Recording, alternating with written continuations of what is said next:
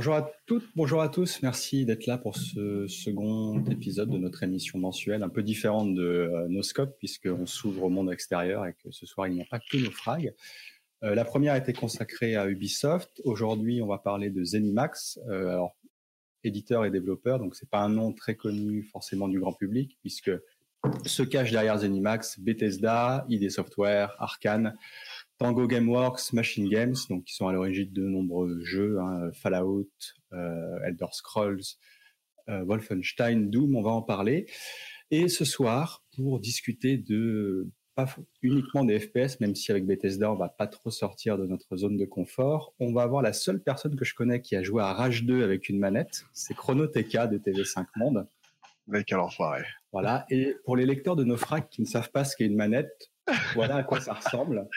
Et apparemment, on peut jouer avec au FPS avec, mais bon, voilà, ça c'est. J'ai une excuse que je vais dire une seule fois, une bonne fois pour toutes. J'ai joué à Rage 2 à la manette parce que l'accélération souris était activée par défaut le temps qu'il y ait un patch, un mode, une connerie.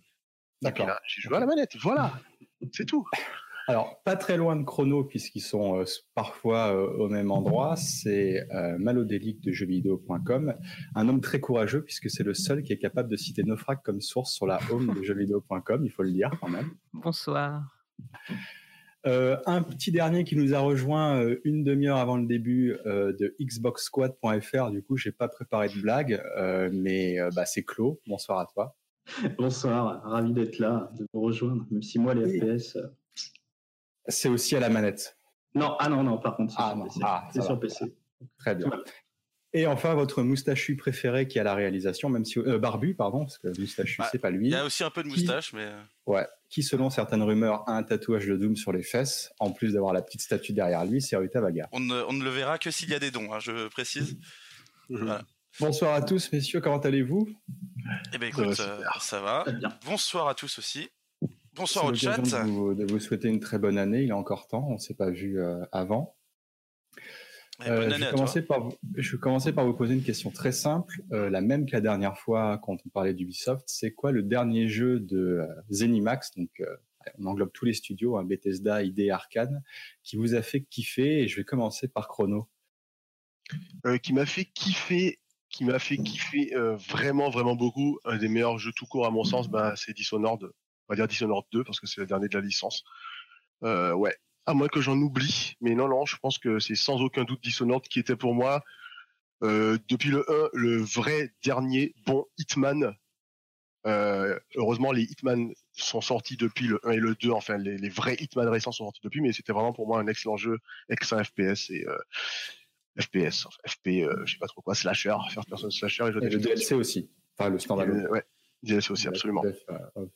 The Euh, Malo euh, J'allais répondre comme Prodo, mais finalement, je crois que le dernier auquel j'ai joué, c'était Doom, bah, celui de 2016, euh, qui est tombé à un moment où j'avais vraiment besoin de me défouler. Il est tombé pile poil au bon moment. Je, je crois que je l'ai ouais, je platiné celui-là. Donc j'ai vraiment apprécié, parce que j'avais eu des échos un peu, un, peu un peu divers sur le jeu, des gens qui trouvaient que c'était pas forcément un, vrai Doom, d'autres qui trouvaient que c'était encore mieux.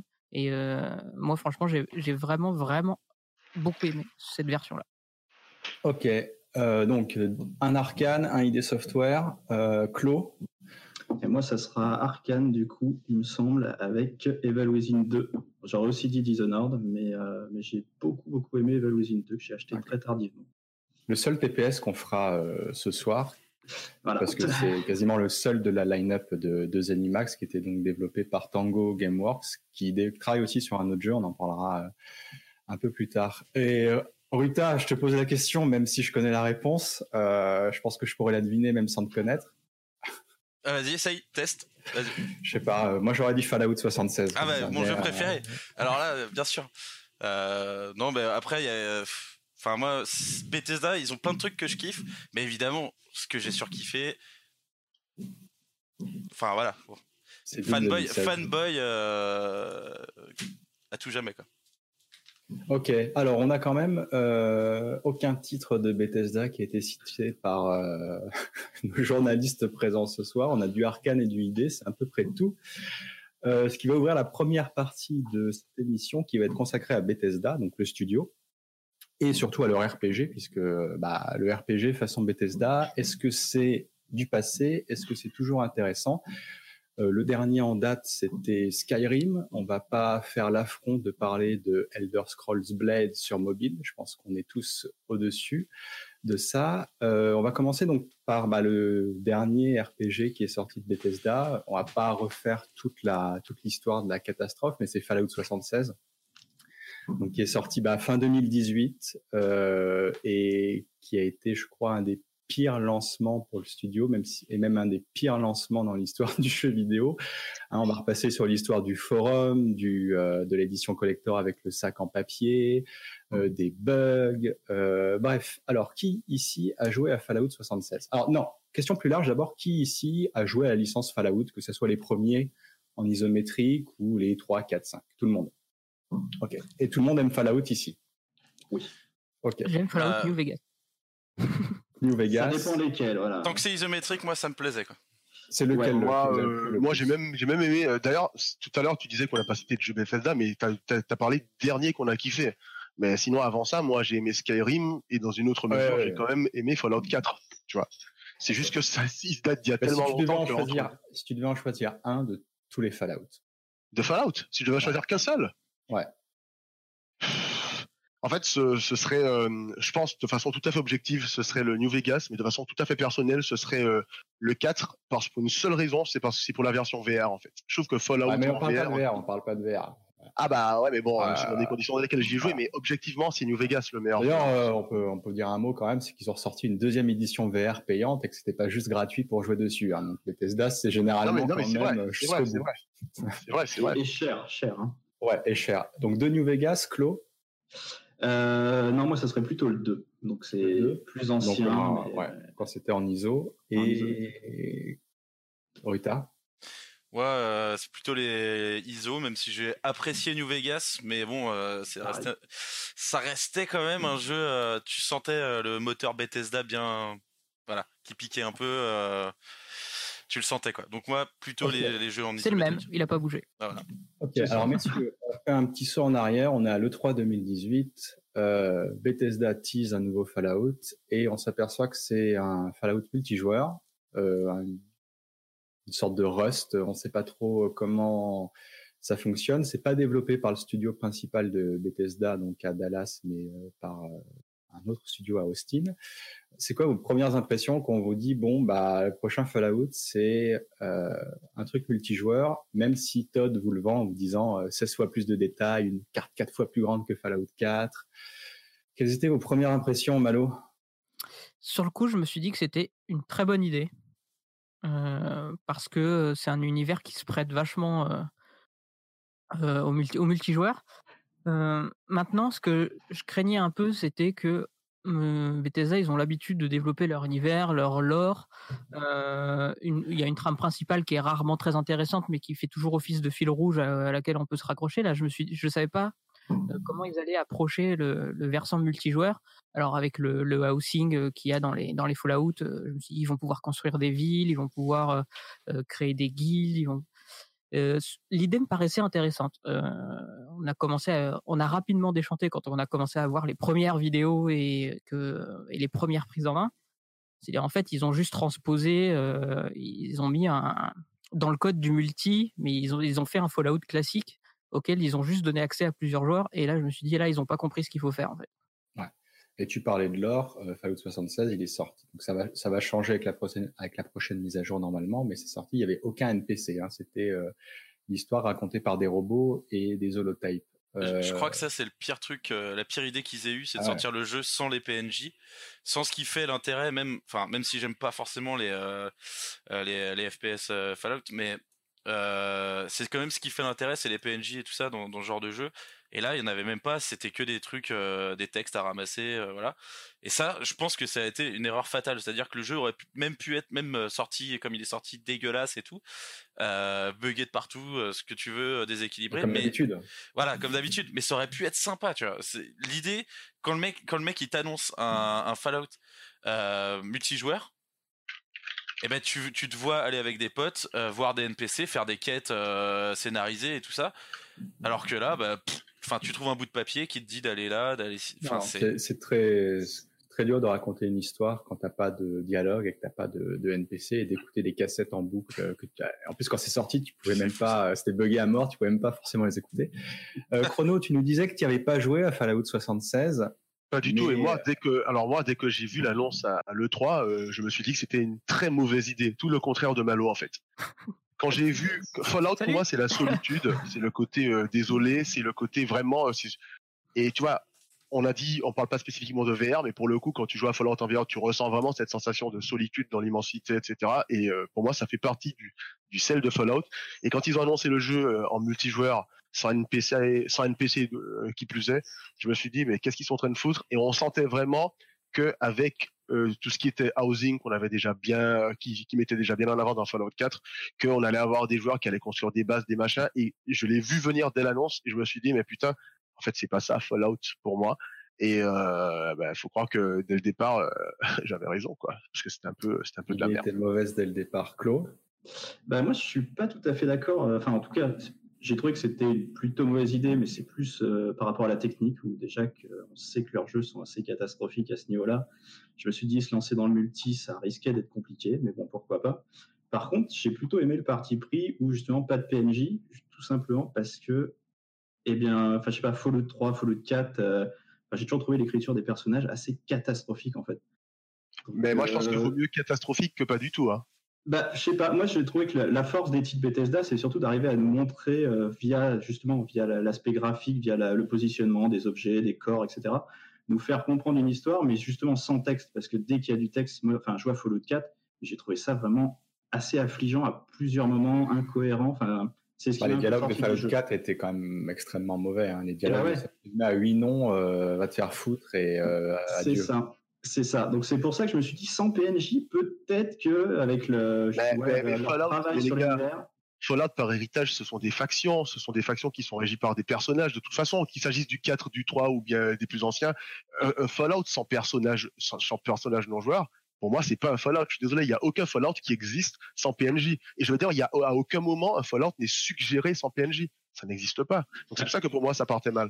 Là-dessus, je suis d'accord. Après, voilà, si tu prends Fallout 1, 2, enfin, qui était, euh, pour le coup, niveau écriture, qui était euh, assez exceptionnel. Mais voilà, quand, quand j'ai vu le 3 et le 4, je me suis dit, bah, finalement, pas de PNJ. Peut-être qu'il y a moyen d'arriver à sortir quand même un truc différent, mais qui peut fonctionner euh, en multi avec pas mal de joueurs. entre nous, entre nous, est-ce qu'il aurait pas mieux fait que ce soit un titre free-to-play dès le départ parce que l'objectif de Bethesda, c'était pas de vendre des jeux, c'était de vendre des dalles de béton pour votre maison, des chapeaux, des sacs avec l'Atomic Shop euh, qui pratique des prix incroyables. Si vous allez faire un tour dessus, euh, je vous invite à constater euh, l'horreur que c'est.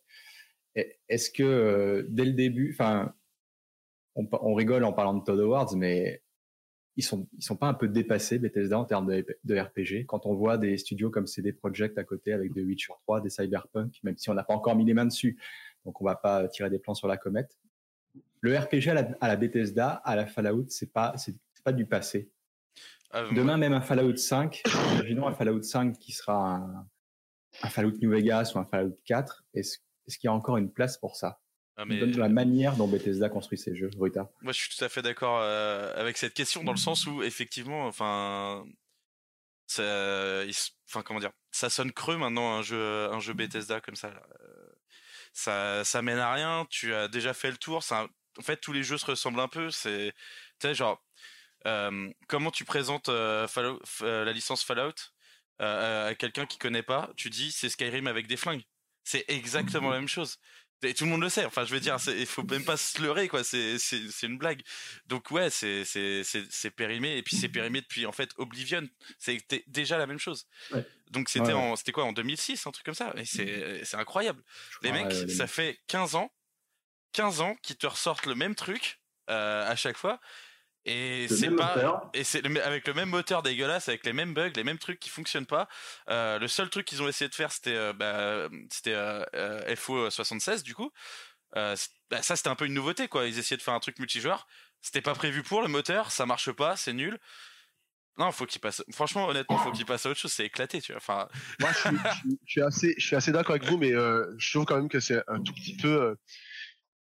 Enfin, vous exagérez un petit peu dans la mesure où euh, les, vraies évolutions entre guillemets dans les euh, dans les dans les licences Bethesda, euh, enfin surtout dans leurs grosses licences, les vraies évolutions sont données, le tempo est donné par The Elder Scrolls, qu'on le veuille ou qu'on le veuille ou non. C'est-à-dire que Arena, Daggerfall, entre les deux, même si la méthode est la même, l'évolution elle est située là. Morrowind, Oblivion, c'est pareil. Oblivion, Skyrim, je suis désolé, mais il y a une évolution, même si elle n'est pas aussi marquée que The Witcher 2 à The Witcher 3. De toute façon, quasiment aucun studio n'a marqué une évolution comme CD Projekt Ça n'existe pas pour moi. Ça n'existe pas. Et les Fallout ne font que, et là je suis tout à fait d'accord avec euh, ce que Rita disait, les, Fallout se calquent sur euh, ce qu'il existe en le transposant dans un univers post-apocalyptique, mais sur ce qu'il existe d'un point de vue, euh, en tout cas, de enrobage technique et, interfaçage, etc. de le Elder, du Elder Scrolls qui est sorti dans la même génération. Là-dessus, je suis d'accord. Par contre, entre les Elder Scrolls, moi, je trouve qu'il y a de vraies nuances, de vraies différences euh, euh, qui, qui, sont marquées. Et c'est d'ailleurs la raison pour laquelle je pense que... Euh, on va en parler après d'Elder Scrolls. Euh, ouais, mais ce que je veux dire, c'est que les Fallout sont de toute façon régis par la façon dont fonctionnent les Elder Scrolls. Quand on a un Fallout qui sort euh, et qu'on a eu Elder Scrolls entre les deux, eh ben, le Fallout est différent à cause de Elder Scrolls qui était différent. Mais au-delà de ça, c'est pas le cas.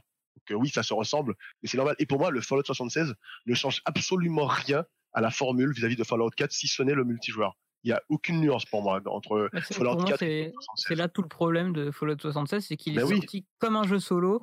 Euh, Bethesda a sûrement oublié qu'on ne laisse pas modder les joueurs à un jeu multi comme on, laisse, on les laisse modder à un jeu, un jeu solo. Ils se sont reposés là-dessus parce qu'ils se sont toujours reposés là-dessus, en espérant que les joueurs viennent réparer leur jeu. Le problème, c'est que quand as un, un, jeu qui fonctionne sur du multi et via des serveurs, euh, bah ça fonctionne pas et on l'a vu très vite. Une semaine après la sortie du jeu, euh, les joueurs ils étaient déjà dans la dev room euh, en train de en train de, de savoir tout ce qui était prévu. Et ils le sont toujours. Hein. Rappelons que Bethesda est incapable de corriger ça et qu'ils avaient même envoyé un mail aux joueurs qu'ils avaient bannis en leur demandant euh, on vous débanne si vous nous dites comment faire et que c'est toujours pas fixe et que pour l'instant c'est, quelque chose qui est mis sur le tapis alors que l'économie du jeu est, est, déjà tuée. Mais rappelez-vous aussi sur Fallout 76 avec leur, leur, leur bêta, la soi-disant, ils en ont rigolé quoi. Mais en fait, quand tu regardes aujourd'hui, c'est ultra drôle, pas la façon dont eux-mêmes riaient de euh, leur programme bêta euh, euh, qui serait un truc sans, enfin, ils en, ils en jouaient du fait que les jeux Bethesda ont des bugs, etc. Finalement, c'était bien pire que ce qu'on pouvait imaginer. Non, c'est pire. Il y, a, il y a une super vidéo sur YouTube avec, je crois, qui dure 5, 3, 4 heures, voire plus, où le, gars a répertorié genre les, bugs. 1000 bugs de, de, Fallout 76 à la sortie. C'est incroyable. Aucun studio sort un jeu comme ça par Bethesda. Et puis en plus, c'était c'était assez catastrophique. Il y avait des bugs. Enfin voilà, comme tu disais, toute l'économie était complètement pétée. tu pouvais. C'était vraiment une catastrophe à tous les niveaux. Euh, même là encore, ils ont sorti leur premium euh, pour débloquer. C'était pour, enfin, un des premium. Un des aspects du premium, c'était de pouvoir débloquer la limite de d'inventaire enfin, dans, dans, le coffre.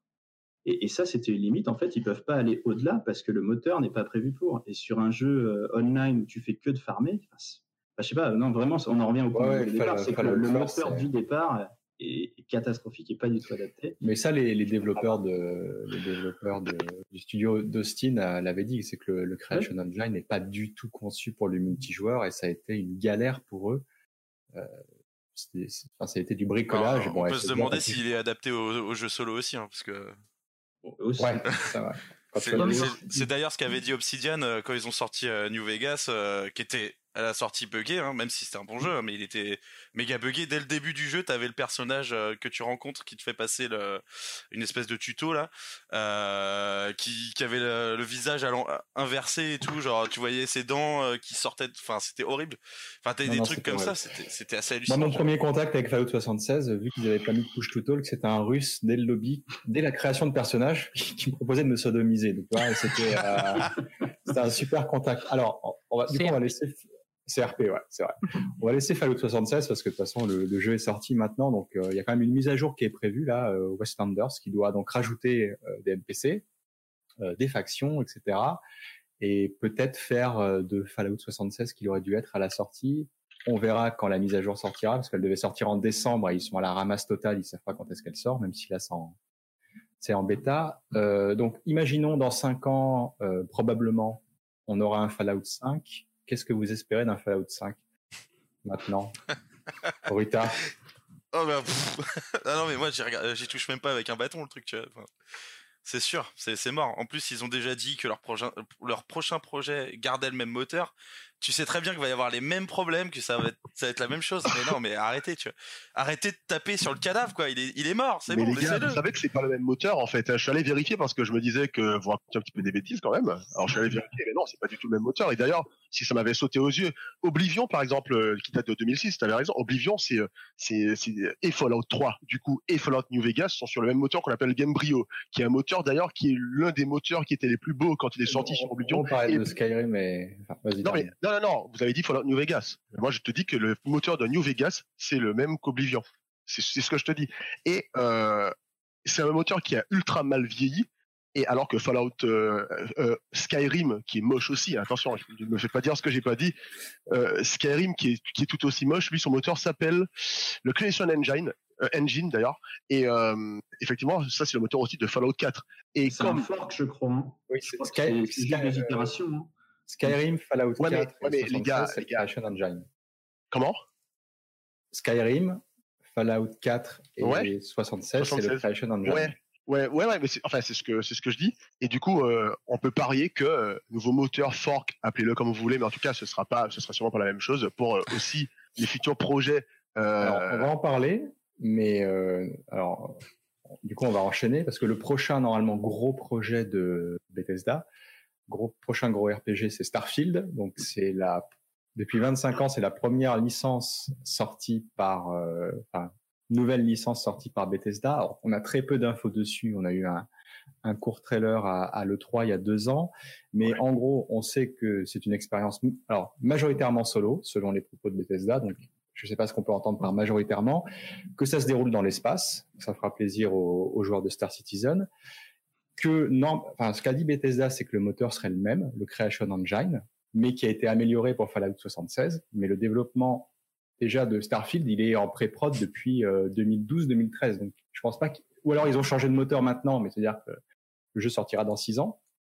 Euh, messieurs, qu'est-ce que ça vous dit Starfield? Parce que euh, Todd Howard, le hype depuis, bon, on savait que le, le, jeu était en développement depuis euh, depuis longtemps, ça avait été ça avait été leaké, Todd en avait dit.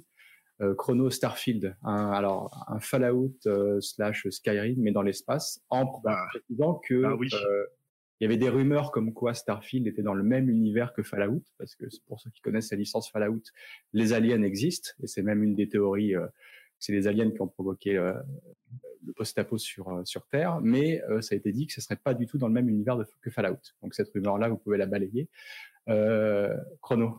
Ben, en fait, si tu veux, euh, moi, je suis très curieux de Starfield, comme je suis très curieux de finalement n'importe quel nouveau Fallout ou n'importe quel nouveau Elder Scrolls.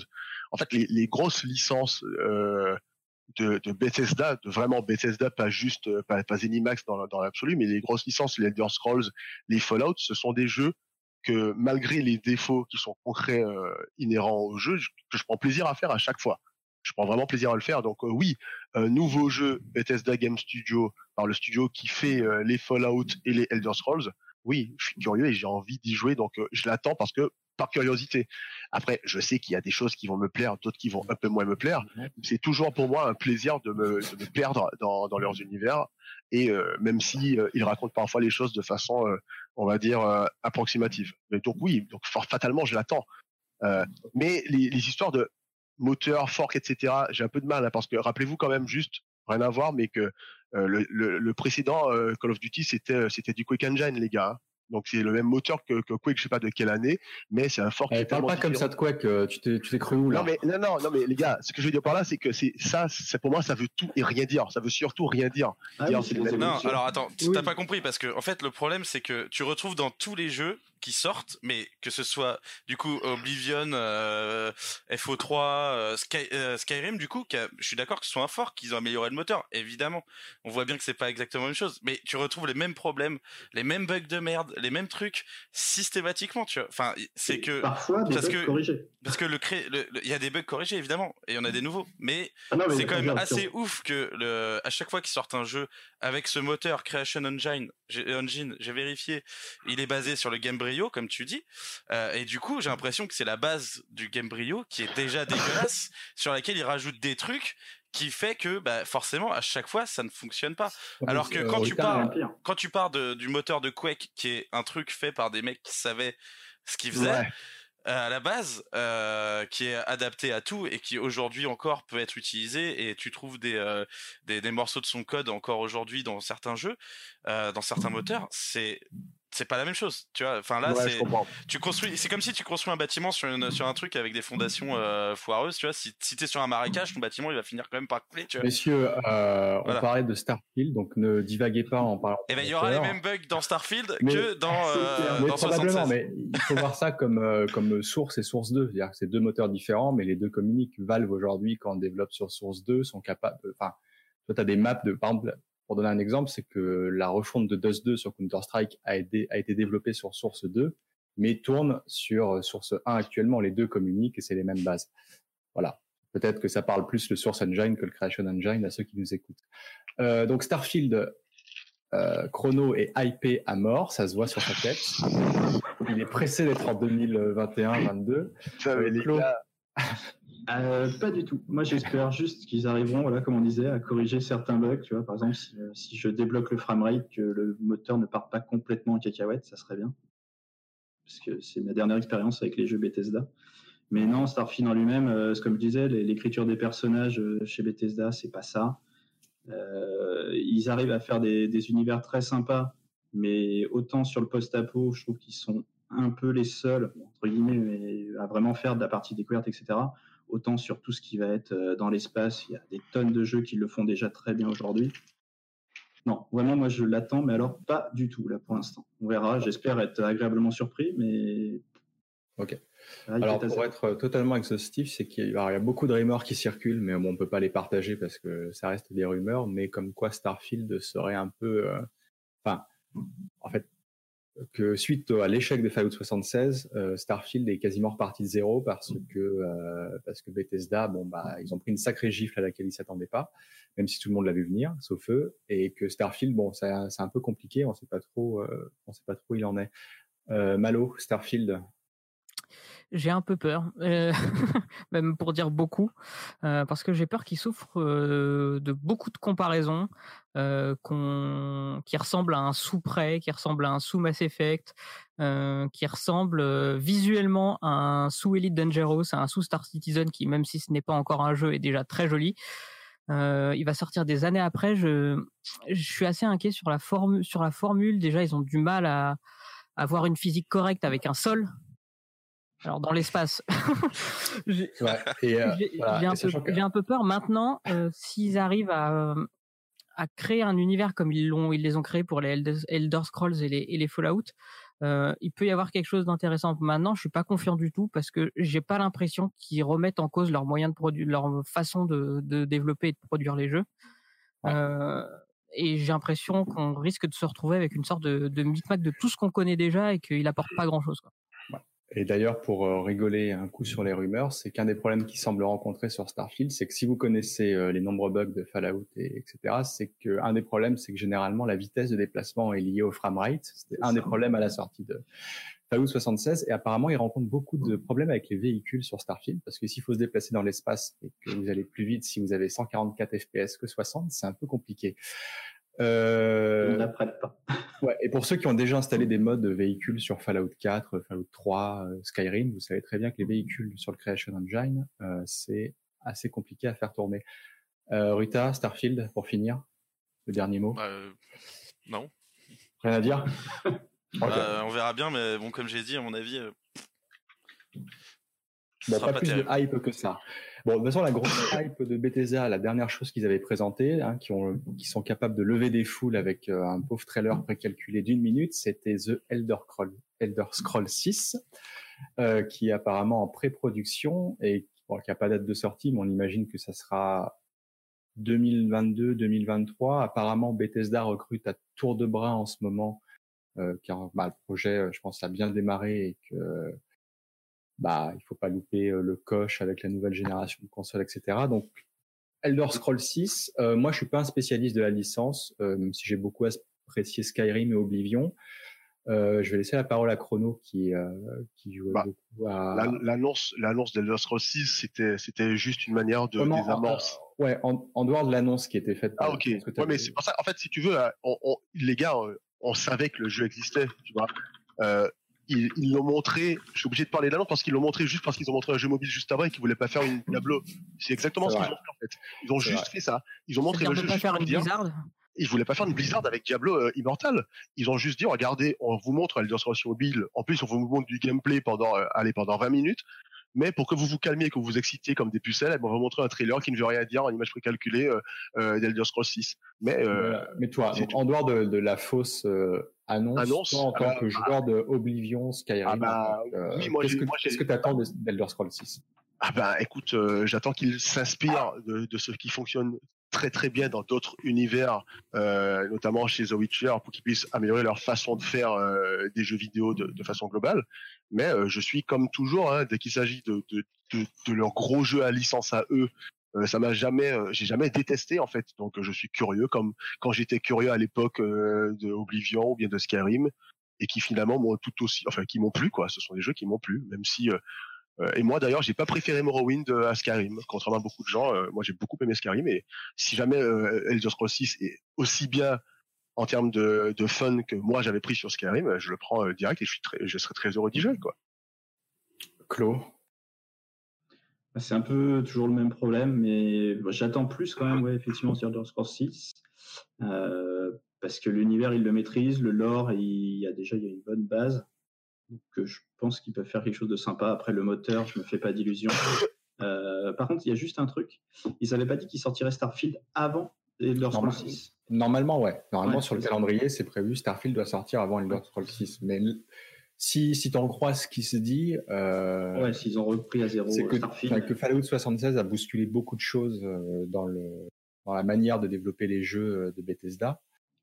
Et que, bon, voilà qu'apparemment maintenant Todd, euh, Todd Howard n'est plus uniquement, euh, enfin ne, ne, chapeaute pas uniquement euh, Starfield, mais chapeaute l'ensemble des studios de Bethesda, parce qu'ils en ont ouvert, je crois, un troisième, je sais plus il y a, il y a combien de temps.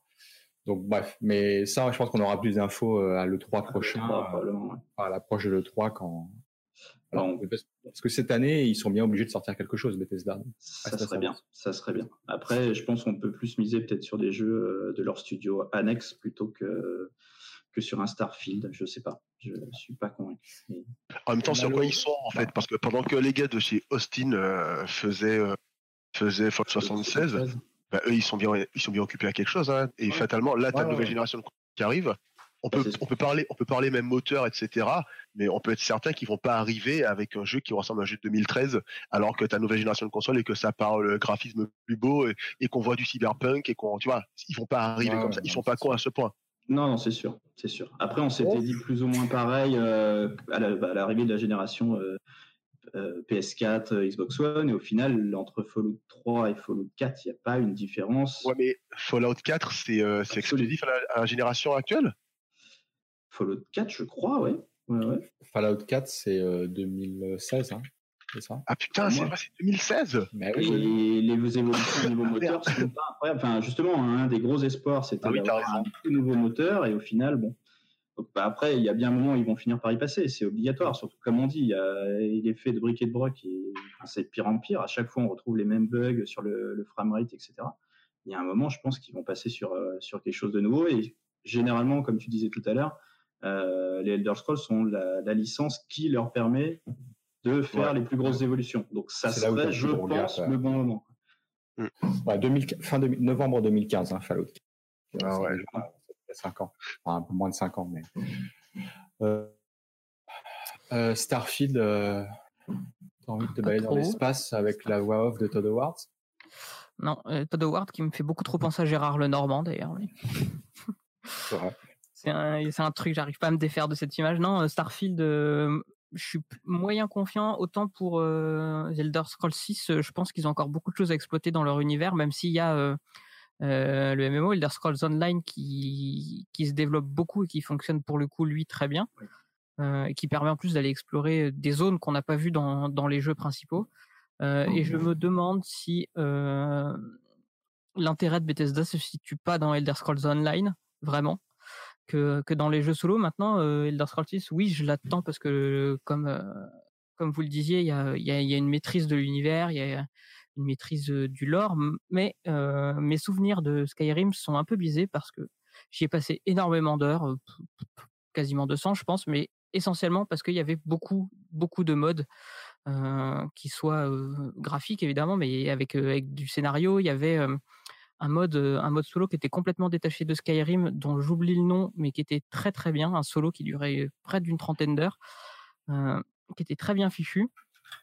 donc je pense que si ils veulent reproduire ce qu'a fait Skyrim, c'est-à-dire être un des jeux marquants vraiment de la de la décennie,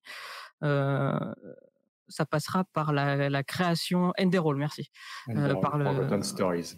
Voilà, par la création des modes des joueurs et je sais pas euh, si après Fallout 76 ils vont parvenir à ce principe-là. Le problème c'est ce que ce qui, est, ce qui a marché pendant 20 ans, c'est-à-dire on sort un jeu cassé, on laisse les joueurs euh, réparer, créer et en faire quelque chose d'un peu euh, d'un peu multiforme comme ça, ça va fonctionner. Euh, Mais Malo, une hein. de fou. Une chose, c'est que là, là, tu parles, tu parles en tant que joueur euh, PC, mais euh, Skyrim, c'est beaucoup plus vendu sur diverses plateformes que sur PC. Hein. En, Le jeu est quand même sorti sur frigidaire, enfin sur réfrigérateur. J'exagère un peu, mais ce que je veux dire par là, c'est que, mais ce que je veux dire, ce que je veux dire par là, c'est que le, le, le, jeu, certes, grâce au mode, il fonctionne, mais le joueur PlayStation euh, lambda, il a adoré faire son Skyrim aussi. Et le, et le jeu, et Skyrim, qui est sûrement le jeu Bethesda qui soit le plus vendu de tous les temps, euh, eh ben, il a fonctionné au-delà de la communauté PC qu'il a modé. Il faut quand même avoir ça en tête. Il faut pas qu'on reste dans notre petit cocon de joueurs PC qui modons nos jeux, euh, tu vois. Alors, je, je, vais, je vais poser une, une, question très naïve parce que je suis pas joueur console, mais il n'y a pas, il a pas de un, un magasin de mode Bethesda sur console Alors, ils ont fait une tentative, ils ont fait une tentative euh, qui, qui, existe hein, de magasin de mode sur PlayStation et, euh, et, Xbox sur Fallout 4 uniquement, pas sur mhm. pas sur Skyrim. C'est pour ça que j'ai précisé Skyrim d'ailleurs. Donc oui, ça existe, mais ce sont des modes qui sont très limités. et qui ne permettent pas de, de, de, changer. Bien sûr, les, les, modes d'embellissement, qu'il s'agisse d'amélioration de texture ou bien de richesse, n'existent pas sur console. Tu as des modifications euh, concrètes, mais euh, t'as pas de t'as pas de grosses modifications. Donc oui, ça a existé sur console aussi, mais uniquement sur Fallout. Ok. Euh, pour finir sur euh, le RPG façon Bethesda, Rita, euh, Elder Scrolls 6. Euh, non. J'aime pas. Alors, je suis gros fan de RPG, mais alors les RPG Bethesda depuis Oblivion, c'est plus possible. Euh, moi, c'est 0 sur 20, donc euh, je passe mon tour et euh, je laisse quelqu'un d'autre s'en occuper, par exemple. D'accord. Bon, bah, il, y a quand même, juste un point qu'on n'a pas abordé, c'est que encore aujourd'hui, il me semble que autant Fallout 4 que Skyrim, ça reste des jeux très très joués sur Steam, alors peut-être beaucoup moins sur console, justement grâce au mode. Donc, je pense qu'ils ont tout intérêt à continuer sur cette voie-là s'ils veulent mais, euh, alors, mais tu peux pas, enfin, tu, tu peux pas baser euh, ta sortie ou le succès d'un jeu. Ah non, mais de toute façon, non, bien sûr. Non, non, de toute façon, il se base pas que sur la communauté. Et euh, j'ai vu passer dans le chat euh, Kiwix qui disait euh, Bethesda devrait se limiter à un rôle d'éditeur parce qu'ils sont zéro en dev. Moi, je suis assez d'accord avec ça, mais c'est mon opinion personnelle. Maintenant, le, le fait, c'est que quand ils sortent un jeu, ça se vend par putain de camion. Il faut dire les choses quoi. Enfin, c'est incroyable le succès qu'ils ont. Et que ce soit buggé ou pas, ça s'achète quoi. Ça se vend et et le le comment dire, ils t'en sortent comme tu disais tout à l'heure des milliers d'éditions. C'est parce que ça continue de se vendre. Mais même il y a des mecs qui rachètent le même jeu en soi-disant HD, mais c'est vite fait, tu vois. Et, et c'est incroyable. Pour ce que tu, pour rebondir ce que tu disais, quand les joueurs ont dit euh, pas faire autre chose que sortir Skyrim euh, sur Switch, etc. Todd Howard a répondu, bah, si vous voulez arrêter qu'on sorte Skyrim, il suffit d'arrêter de l'acheter. Et il a raison. Il, a, raison. Et ah moi, et d'un certain côté, ça m'arrange qu'ils continuent de vendre leurs jeux que j'aime pas, parce que ça leur fait du pognon, et j'imagine que c'est du pognon qui va dans les poches de l'éditeur, qui fait des choses qui m'intéressent. Après, franchement, je pense que ça va être très difficile, euh, parce que le Elder Scrolls 6, ça va être le premier jeu qui va passer après Elder Scrolls Online, qui a des extensions dans tous les sens, qui est très joué, très populaire, qui développe justement des endroits, des, lieux et des, trames narratives qui n'existent pas dans les jeux solo. Alors que jusque-là, bah, de, Elder, de Arena jusqu'à jusqu'à Skyrim, il n'y avait pas d'univers multi Elder Scrolls. Ouais, mais euh, c'est gigantesque maintenant. Tezo, comment tu fais passer un jeu solo ouais, mais c'est pas pareil, c'est pas pareil, Malo, parce que par exemple, moi, moi, j'ai essayé Elder Scrolls Online, j'ai trouvé ça sympa, surtout que c'est quand même euh, MMO que tu peux quand même jouer en solo pour le lore, etc. Mais euh, c'est pas mon truc. Très honnêtement, je préfère largement être tranquillement tout seul, prendre le temps que je veux, aller où je veux fouiller, parce que j'ai une fouiller, regarder dans des détails euh, comme avec la femme de chambre aronienne ou ce genre de conneries là, parce que moi je trouve que l'univers est riche et fouillé, plutôt que euh, d'aller dans un jeu où je suis obligé d'être connecté, etc. Tu vois donc. Et puis deuxième chose concernant les modes, c'est que n'oublions pas les gars aussi qu'ils ont essayé de vendre les modes. Hein. Oui, oui c'est vrai. sur, pas sur Steam, et, et ça a il y a eu un retour de bâton euh, grâce aux joueurs. Heureusement que la voix des joueurs fonctionne. bref. Je voudrais rappeler aussi un truc. Est-ce que vous vous souvenez Une petite anecdote? L'armure pour cheval payante. Est-ce que ça vous dit quelque chose ça? Ah oui. Ça vous vous rappelez de cette histoire? Exactement comme ils ont essayé de vendre les modes, ce sont les premiers à avoir DLC totalement inutile et, euh, et cosmétique. cosmétique. ça coûtait 6 balles l'armure pour cheval sur, euh, le Xbox 6 balles. Et ça a fait un scandale, mais aujourd'hui. Euh, eh ben, euh, à l'époque, ça fonctionnait. À l'époque, les gens, la voix des gens n'était pas assez grande. Donc, euh, et si les modes étaient sortis payants à cette époque-là, peut-être que ce serait passé aussi, qui sait. D'accord. Bon, euh, on espère qu'en tout cas, pour euh, finir sur Bethesda et leur RPG, que Fallout 76, la claque qu'ils se sont pris, ça va peut-être leur permettre de bah, reprendre à zéro euh, leur projet et faire quelque chose de nouveau. Parce que bon, à pas se mentir, Bethesda maintenant, c'est pas terrible, mais Bethesda avant, si vous avez jamais joué à Fallout 1, Fallout 2, Daggerfall, c'était quand même quelque chose à l'époque. Moi, même si moi je suis un grand fan. C'était pas Bethesda, c'était Interplay, hein, les anciens Fallout. Oui, pardon, pardon, euh, pardon. Euh, moi qui suis un grand fan de Fallout et du lore de Fallout, euh, je vais retrouver mes articles sur Naufrag. Euh, j'espère vraiment un jour avoir un Fallout 76. Ça a été une déception terrible pour moi, donc j'espère avoir un Fallout 5 correct euh, de tout mon cœur. On va changer de studio. On part euh, de Dallas et Austin pour arriver à Lyon Cocorico, on revient en France. Euh, au début de l'émission, je vous ai demandé votre jeu préféré, enfin votre dernier jeu préféré de, de Zenimax. Il y a eu euh, Dishonored qui a été cité euh, deux, trois fois quasiment. Euh, donc, si vous connaissez pas Arkane Studio, c'est les gens à l'origine euh, de Dishonored, de près de Deathloop qui est à venir, mais aussi à l'époque bah, d'autres jeux comme Dark Messiah of Might and Magic, Arx Fatalis. Dark Messiah et Arx Fatalis. Merci Chrono. Euh, on fait un gros bisou à Choix s'il nous écoute, euh, parce que Arkane a une place toute particulière dans le cœur de nos frags. Et euh, je vais, on va commencer par Dishonored. Donc on en a parlé au début de Dishonored. Donc Dishonored 1, Dishonored 2, le DLC, enfin le DLC, le standalone Death of the Outsider qui est sorti. Dishonored 2 qui a pas rencontré un énorme succès. un succès critique, mais pas forcément un succès au niveau des ventes. comment vous expliquez ça, messieurs? Alors, moi, c'est tout frais. J'y avais jamais joué. J'ai terminé le jeu il y a deux semaines euh, pour préparer cette émission en, en bon euh, journaliste. Euh, comment vous expliquez la différence entre l'accueil de la presse pour Dishonored 2 et euh, le peu de ventes qui a eu, enfin les mauvaises ventes, ce qui fait qu'aujourd'hui, dans, enfin, la licence se repose, pour citer euh, ce que dit euh, ce que dit Arkane. je vais commencer à aller au hasard par Ruta, qui finit souvent. Euh, bah écoute, euh, moi je pense que euh, il y a deux facteurs déjà, c'est que c'est des jeux et c'est ce qui fait qu'ils sont cool, hein, mais c'est des jeux particulièrement atypiques, les Dishonored. cette espèce de de, de niveau semi-ouvert avec toutes ces possibilités et ces visuels ultra particuliers, ça fait que je suis pas sûr que ça s'adresse au grand public. Euh, le grand public, c'est pas pour être méchant ou quoi, mais bon, on sait très bien qu'il va acheter du Call of, ce genre de choses. Un FPS dans lequel tu joues un assassin dans un univers steampunk mais pas trop, mais on sait pas, euh, à moitié cartoon, mais pas trop, on sait pas, et ça parle pas trop, et j'ai l'impression, de plus, qu'il n'y a pas eu énormément de campagne euh, marketing, outre euh, sur les sites spécialisés, mais est-ce que ça, enfin voilà, est-ce que ça suffit les sites spécialisés aujourd'hui pour vendre? Je suis pas sûr, tout simplement. Chrono, je te laisse réfléchir, je te vois. c'est bon, c'est bon, c'est bon, je sais exactement ce que je veux dire. En fait, je veux réagir parce que je suis, en fait, je suis, j'aurais, je suis pas, je suis pas du tout d'accord avec euh, Ruta pour une raison qui est très simple, c'est que, euh, enfin, j'aurais été 100% d'accord avec lui si Dishonored 1 c'était euh, pas aussi bien vendu. Dishonored 1 c'est suffisamment bien vendu, oui, oui. vraiment, et, et, et c'était la même chose, enfin en termes de, de ce qu'il dégageait. Et moi je pense que le 2 ne s'est pas vendu pour une des raisons que tu as citées, c'est vraiment l'aspect marketing quoi. Le jeu a été très mal, euh, très mal marketé. Le jeu n'a pas été suffisamment mis en avant. J'ai un autre avis sur pourquoi il s'est mal vendu, mais je dirais peut-être moi aussi. D'accord, euh, d'accord. Tu, ouais, ouais, je, okay. fini pour l'instant. Euh, qui c'est qui Claude c'est toi qui parlais? Ouais, ouais. vas-y alors après je, je suis pas sûr que ça ait vraiment joué pour euh, Dishonored 2 mais il y a, y a un autre aspect moi que j'ai pas mal vu que enfin que j'avais annoté moi-même et que j'ai pas mal vu revenir sur les forums et un peu partout c'est que les jeux Bethesda ces dernières années ont eu une très forte tendance à sortir à 60 balles pour se retrouver à 20 à moins 50 moins 60% le mois suivant et vraiment littéralement le mois suivant donc, enfin, personnellement, je sais que bah, je parlais d'Evil Within 2 tout à l'heure que j'ai fait très tardivement. Euh, et euh, Dishonored 2, c'est pareil. C'est deux jeux que j'attendais beaucoup, que je n'ai pas acheté à la sortie pour attendre de les avoir à prix. Euh, à prix moi, j'ai acheté à 5 balles aux dernières soldes. Non, mais voilà, non, mais c'est exactement ça.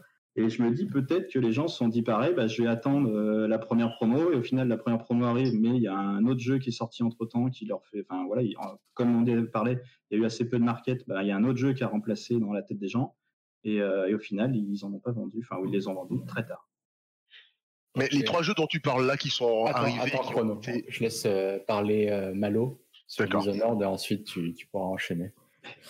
Euh, je pense qu'il y a deux trucs vraiment qu'on fait que ça a été difficile pour euh, Dishonored 2. Ça a été quand meuble. Je reviens dans deux minutes. Quand le premier est sorti, euh, il y a eu, euh, il était dans une période où les immersive sim, donc tous ces jeux-là vus FPS avec différentes possibilités d'approche, fonctionnaient bien. Il y avait Deus Ex Human Revolution, donc qui faisait revenir Deus Ex à ce moment-là. Dishonored était en préparation. Il est sorti l'année d'après de Human Revolution. Je crois que c'est 2012, Dishonored 1 ça marchait bien et d'un coup ça a été très difficile à vendre, très difficile à marketer. Euh, comme tu sais, il y a une mise en avant très faible, je trouve, du, 2 qui est pourtant euh, euh, très très très bien construit. J'avais pu discuter avec le, designer systémique du jeu, Jérôme Brown, qui était chez Arkane, qui expliquait comment comment tout était tout était pensé pour que ça fonctionne. Et tout est mieux dans Dishonored 2 et dans un sens c'est pas assez différent. Donc je pense que Bethesda ne savait pas comment le vendre. Et je pense qu'ils savaient tellement pas le vendre que ça se voyait même au niveau des previews. C'est-à-dire qu'à l'époque, j'écrivais pour un tout petit site et j'étais invité avec tout le monde. Il y avait des gens de JVcom, des gens de Gamecult. Euh, et je me suis dit, mais qu'est-ce que qu'est-ce qu'on fout là? On a un petit blog, il y a 3000 personnes qui regardent dans le mois. Pourquoi ils nous invitent? Et je pense qu'ils ont vraiment pensé euh, qu'en le présentant à un maximum de, blogueurs, de presse, il y aurait un peu de bouche à oreille qui ferait le travail à la place du marketing. Et quand le jeu est sorti, il a été très bien reçu, mais les gens s'intéressaient déjà plus beaucoup en fait aux immersive sim et d'ailleurs euh, Deus Ex euh, Mankind Divided qui est sorti quasiment aussi en même temps ils se sont suivis. Bah, il a bidé aussi. Alors il a bidé c'est toute proportion gardée par rapport à plein plein d'autres studios et plein d'autres jeux. Mais je pense que c'est un genre qui est très difficile à appréhender très difficile à montrer est-ce que c'est un FPS Est-ce que c'est un RPG Est-ce que c'est un jeu de plateforme? C'est très difficile à, faire comprendre à quelqu'un sans qu'il y joue. Là, dans les images, on voit le, manoir mécanique qui était, je pense, un des, niveaux les mieux construits de ces 15 dernières années dans le jeu vidéo, qui a tellement de possibilités. Voilà, on voit tout le décor qui se, démonte et qui se remonte. Bah, ça va montrer ça à quelqu'un en, en, vidéo en lui, en lui expliquant que voilà toutes les possibilités qu'il a. Il va dire ouais, c'est très joli, mais en fait, comment je joue? C'est quoi le jeu?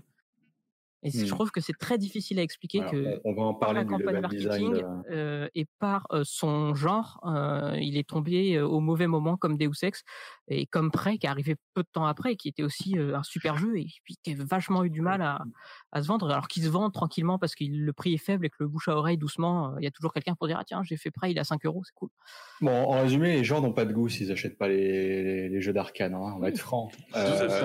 Chrono, tu allais dire quelque chose tout à l'heure? Ouais, c'était pour réagir par rapport à euh, quand il disait, je sais plus qui disait tout à l'heure que euh, en fait euh, les gens ont attendu parce que les jeux Bethesda ont baissé beaucoup de prix le mois d'après, mais c'était justement pour réagir précisément à ça, c'est que le, le, succès d'un jeu se mesure sur les trois premières semaines de vente hein, en général, vraiment. Donc donc en général, s'ils voient que le jeu fait un four total, c'est normal que la baisse de prix survienne à ce moment-là et euh, deuxième chose aussi, c'est que c'est au moment aussi où on a commencé à se dire, en tout cas les éditeurs se posaient des questions et se disaient euh, que les jeux solo ne fonctionnaient plus tu as parlé de, la malédiction de Deus Ex par exemple. C'est vrai qu'il y en a eu d'autres, jeux comme ça. Et effectivement, euh, à ce moment-là, en tout cas, les, chiffres leur ont donné raison parce que aussi bon soit-il, les jeux solo ne fonctionnaient plus. Donc, avec bien sûr le côté marketing qui fonctionnait moins, voilà, c'était juste pour réagir à ça. Ok. Moi, moi, la, la critique principale que j'ai de Dishonored 2, c'est qu'à mon sens, une des erreurs qu'ils ont faites, ça a été de proposer dès le début de faire le jeu soit avec Corto, soit avec Emily. Vrai Et moi, euh, vu que bah, je sortais de Dishonored 1, j'ai directement pris euh, Corvo pour euh, pour continuer l'histoire de son point de vue. Et quand vous jouez Corvo dans Dishonored 2, vous n'avez pas l'impression de jouer à Dishonored 2, vous avez l'impression de jouer à un DLC ou à Dishonored 1.5. Alors que quand vous jouez avec Emily, où le gameplay est totalement différent, où les pouvoirs sont différents, vous avez quand même une autre impression d'un d'un nouveau jeu, d'un vraiment d'une nouvelle euh, d'un nouvel opus de Dishonored. Et moi, si j'avais été eux, j'aurais quand même forcé les joueurs pour la première run à prendre Emily et pas Corvo. Mais ça, c'est à mon sens. Et moi, quand j'ai joué il y a deux semaines, j'ai trouvé le jeu très cool, le level design d'Arkane. Et là, je sais pas si on fait mieux dans le jeu vidéo. On, sent tout de suite la, la patte d'Arkane.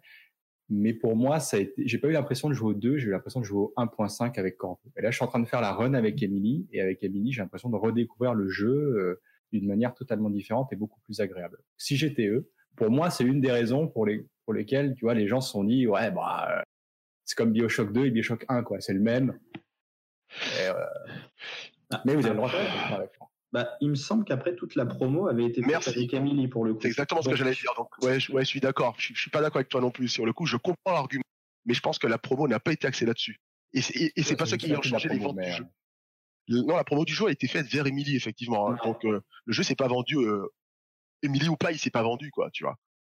Bon, alors les joueurs sont pas de goût, alors les joueurs ouais. sont misogynes. Bah, après, un, je pense que tu as des mécaniques de, de, marché que tu peux pas forcément comprendre, tu vois. C'est vrai que tu peux te dire ça a pas de sens si DISO 1 il marche bien et le 2 marche pas. Enfin, tu vois, ça pas forcément. Enfin, c'est l'esprit du moment, tu peux pas forcément le cerner, tu vois. Tu peux pas forcément être sûr que ça va marcher autant que le 1 mmh. ou exact. Ou...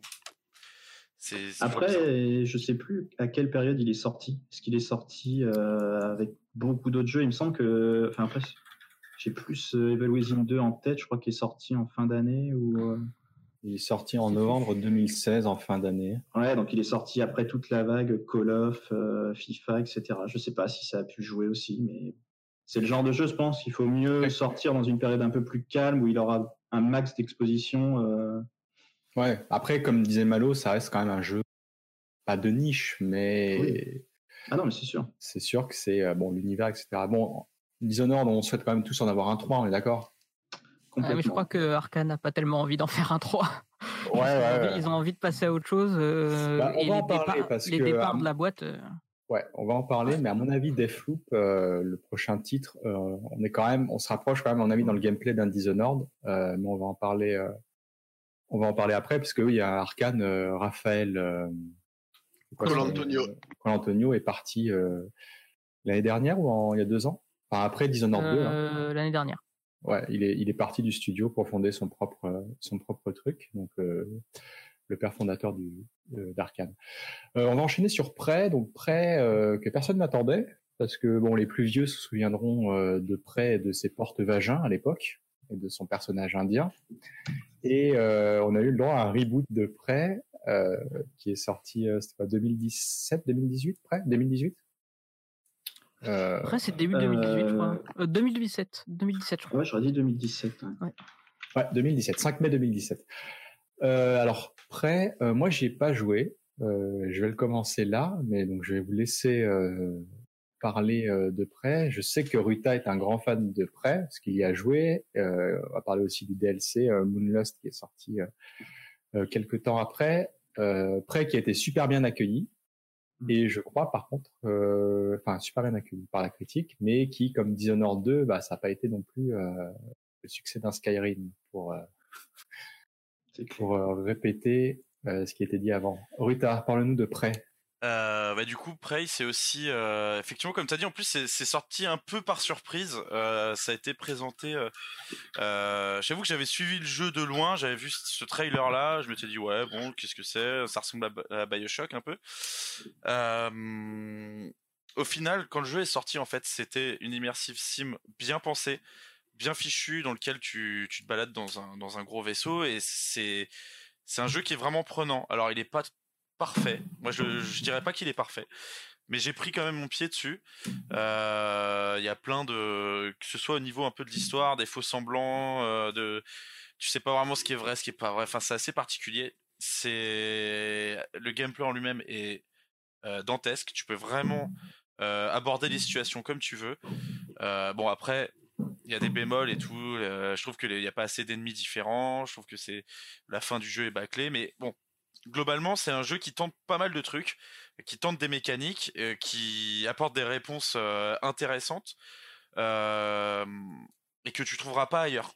Donc c'est ouais, c'est quand même un bon jeu, c'est un jeu à faire, c'est un jeu que je trouve relativement important et ça me désole un peu qu'il soit pété la gueule. Mais mais en même temps, voilà, c'est désolé pour le trailer de. Il y a un truc bien, chelou, ça, ouais. quoi je prends les trailers, euh, voilà. Euh, bref, un- je pense que c'est un bon jeu. Je pense que je comprends pourquoi il s'est planté parce que euh, la- encore une fois, la campagne marketing, tu savais pas trop sur quel pied danser, ce ce que c'était. Ça ressemblait à Bioshock, ça se vendait un peu comme un jeu d'horreur. C'est, tu sais pas trop où tu mets les pieds et euh, au final c'était bien, mais bon pour euh, pour que tu saches que c'est bien, ben il fallait jouer au jeu et ils ont ils ont bien fait de sortir une démo quelques jours avant la sortie du, du jeu. Euh, parce que moi, je l'ai justement, c'est là où j'ai testé et j'ai fait, mais en fait, c'est trop bien. Alors que je m'attendais vraiment à un truc un peu bof, un peu éclaté, euh, un jeu d'horreur un peu basique, mais en fait, Ouais. très bien. Puis rappelons quand même que le premier prêt, euh, bon, qui a rien à voir avec celui-là, mais le premier prêt, c'était vraiment une grosse merde. Hein. Ça aussi, ça n'a pas aidé d'ailleurs. Alors, ouais. C'est vrai que ça a pas et joué. c'est- et ça n'a rien à voir. n'avait Alors, rien à voir. le premier prey, c'est euh, des mécaniques de portail. Voilà. Et dans euh, dans un vaisseau euh, vivant, quoi, donc euh, avec des portes On en joue des portes, euh, voilà. Et C'est un euh, univers complètement loufoque qui avait rien à voir. Je sais pas pourquoi ils ont récupéré le nom là-dessus. Eh ben, en fait, du coup, il y avait Prey 2 qui était déjà prévu. Euh, euh, il y avait un trailer euh, avec du Johnny Cash. Moi, j'avais trouvé le trailer très bien. Et j'avais trouvé ça moins bien quand on avait vu les vidéos de gameplay bien après l'annulation du projet. On, a, découvert les, vidéos de gameplay de là où ils en étaient et c'était vraiment pas terrible. Mais bref, ils avaient voilà, ils avaient prévu Prey 2. Finalement, ça s'est annulé et, et Bethesda a financé un jeu de Arkane que ils ont dit vous faites ce que vous voulez, mais vous mettez. Enfin moi, c'est ce que j'ai cru comprendre. Vous mettez le nom Prey. Voilà. Euh, Claude? Euh, moi, je l'ai pas super apprécié, Euh, mais je pense que c'est en partie ma faute parce que j'ai voulu, enfin, j'avais regardé la liste de, de succès avant et j'ai voulu le faire sans utiliser les pouvoirs. Donc, euh, à partir de la moitié du jeu, j'ai trouvé ça hyper redondant. Mais euh, bon. après, voilà, je, pour tout le reste, je suis toujours d'accord, ça reste du arcane, donc euh, level design super sympa, euh, des idées avec les, les monstres qui se transforment, etc aussi euh, vraiment top, un, uni- un univers exceptionnel. Mais voilà, moi non pour le coup, il m'a il m'a pas parlé plus que ça. Trop, je l'ai trouvé trop froid en fait. Mais voilà, je pense que en le faisant, il faudrait que j'essaye un jour éventuellement de le refaire avec tous les pouvoirs. Là, je pense que ça peut être plus sympa. Ok.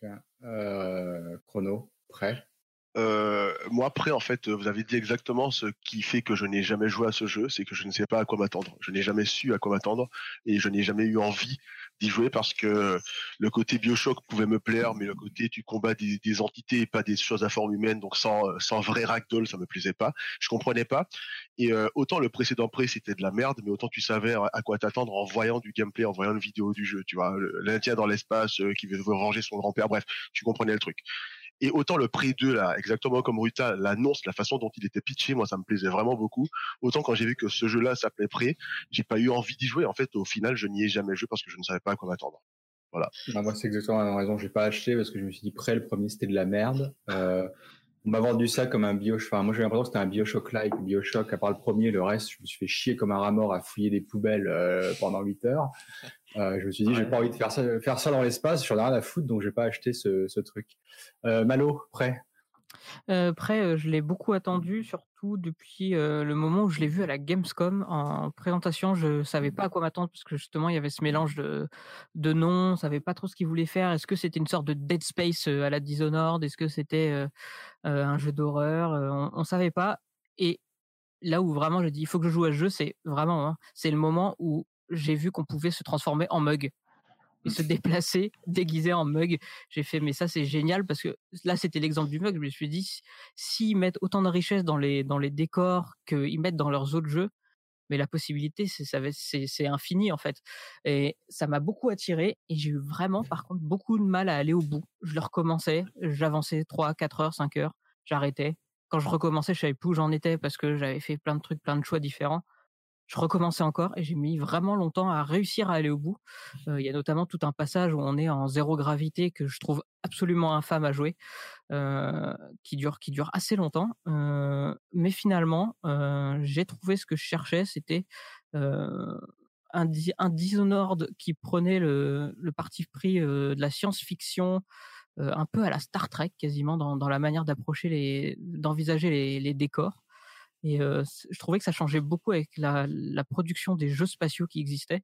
Et j'ai trouvé ça très intéressant, notamment par justement l'utilisation de ces, ces, pouvoirs et tout le jeu du justement comme tu comme tu le disais des, des, des faux semblants de, de, de cette boucle où on est dans un appartement avec un décor et puis on se rend compte qu'en fait c'est qu'un décor qu'on peut briser. On découvre à chaque fois des nouvelles couches de, de l'univers et j'ai trouvé la façon de raconter cet univers-là très intéressant. L'intro de près est quand même exceptionnelle. Hein, si vous l'avez jamais fait, euh, rien que pour l'intro, ça vaut le coup de mettre 5 balles dedans si vous le trouvez. Euh, on va juste dire quelques mots rapidement sur le DLC qui est totalement différent du jeu principal, que ça mmh. transforme un peu le truc en roguelike. Ouais. Je sais pas qui a joué au DLC ici, je sais que Ruta y a joué personne. Donc vas-y Ruta rapidement le. Bah, rapidement. Euh, c'est un peu compliqué. Hein. C'est pour ça que.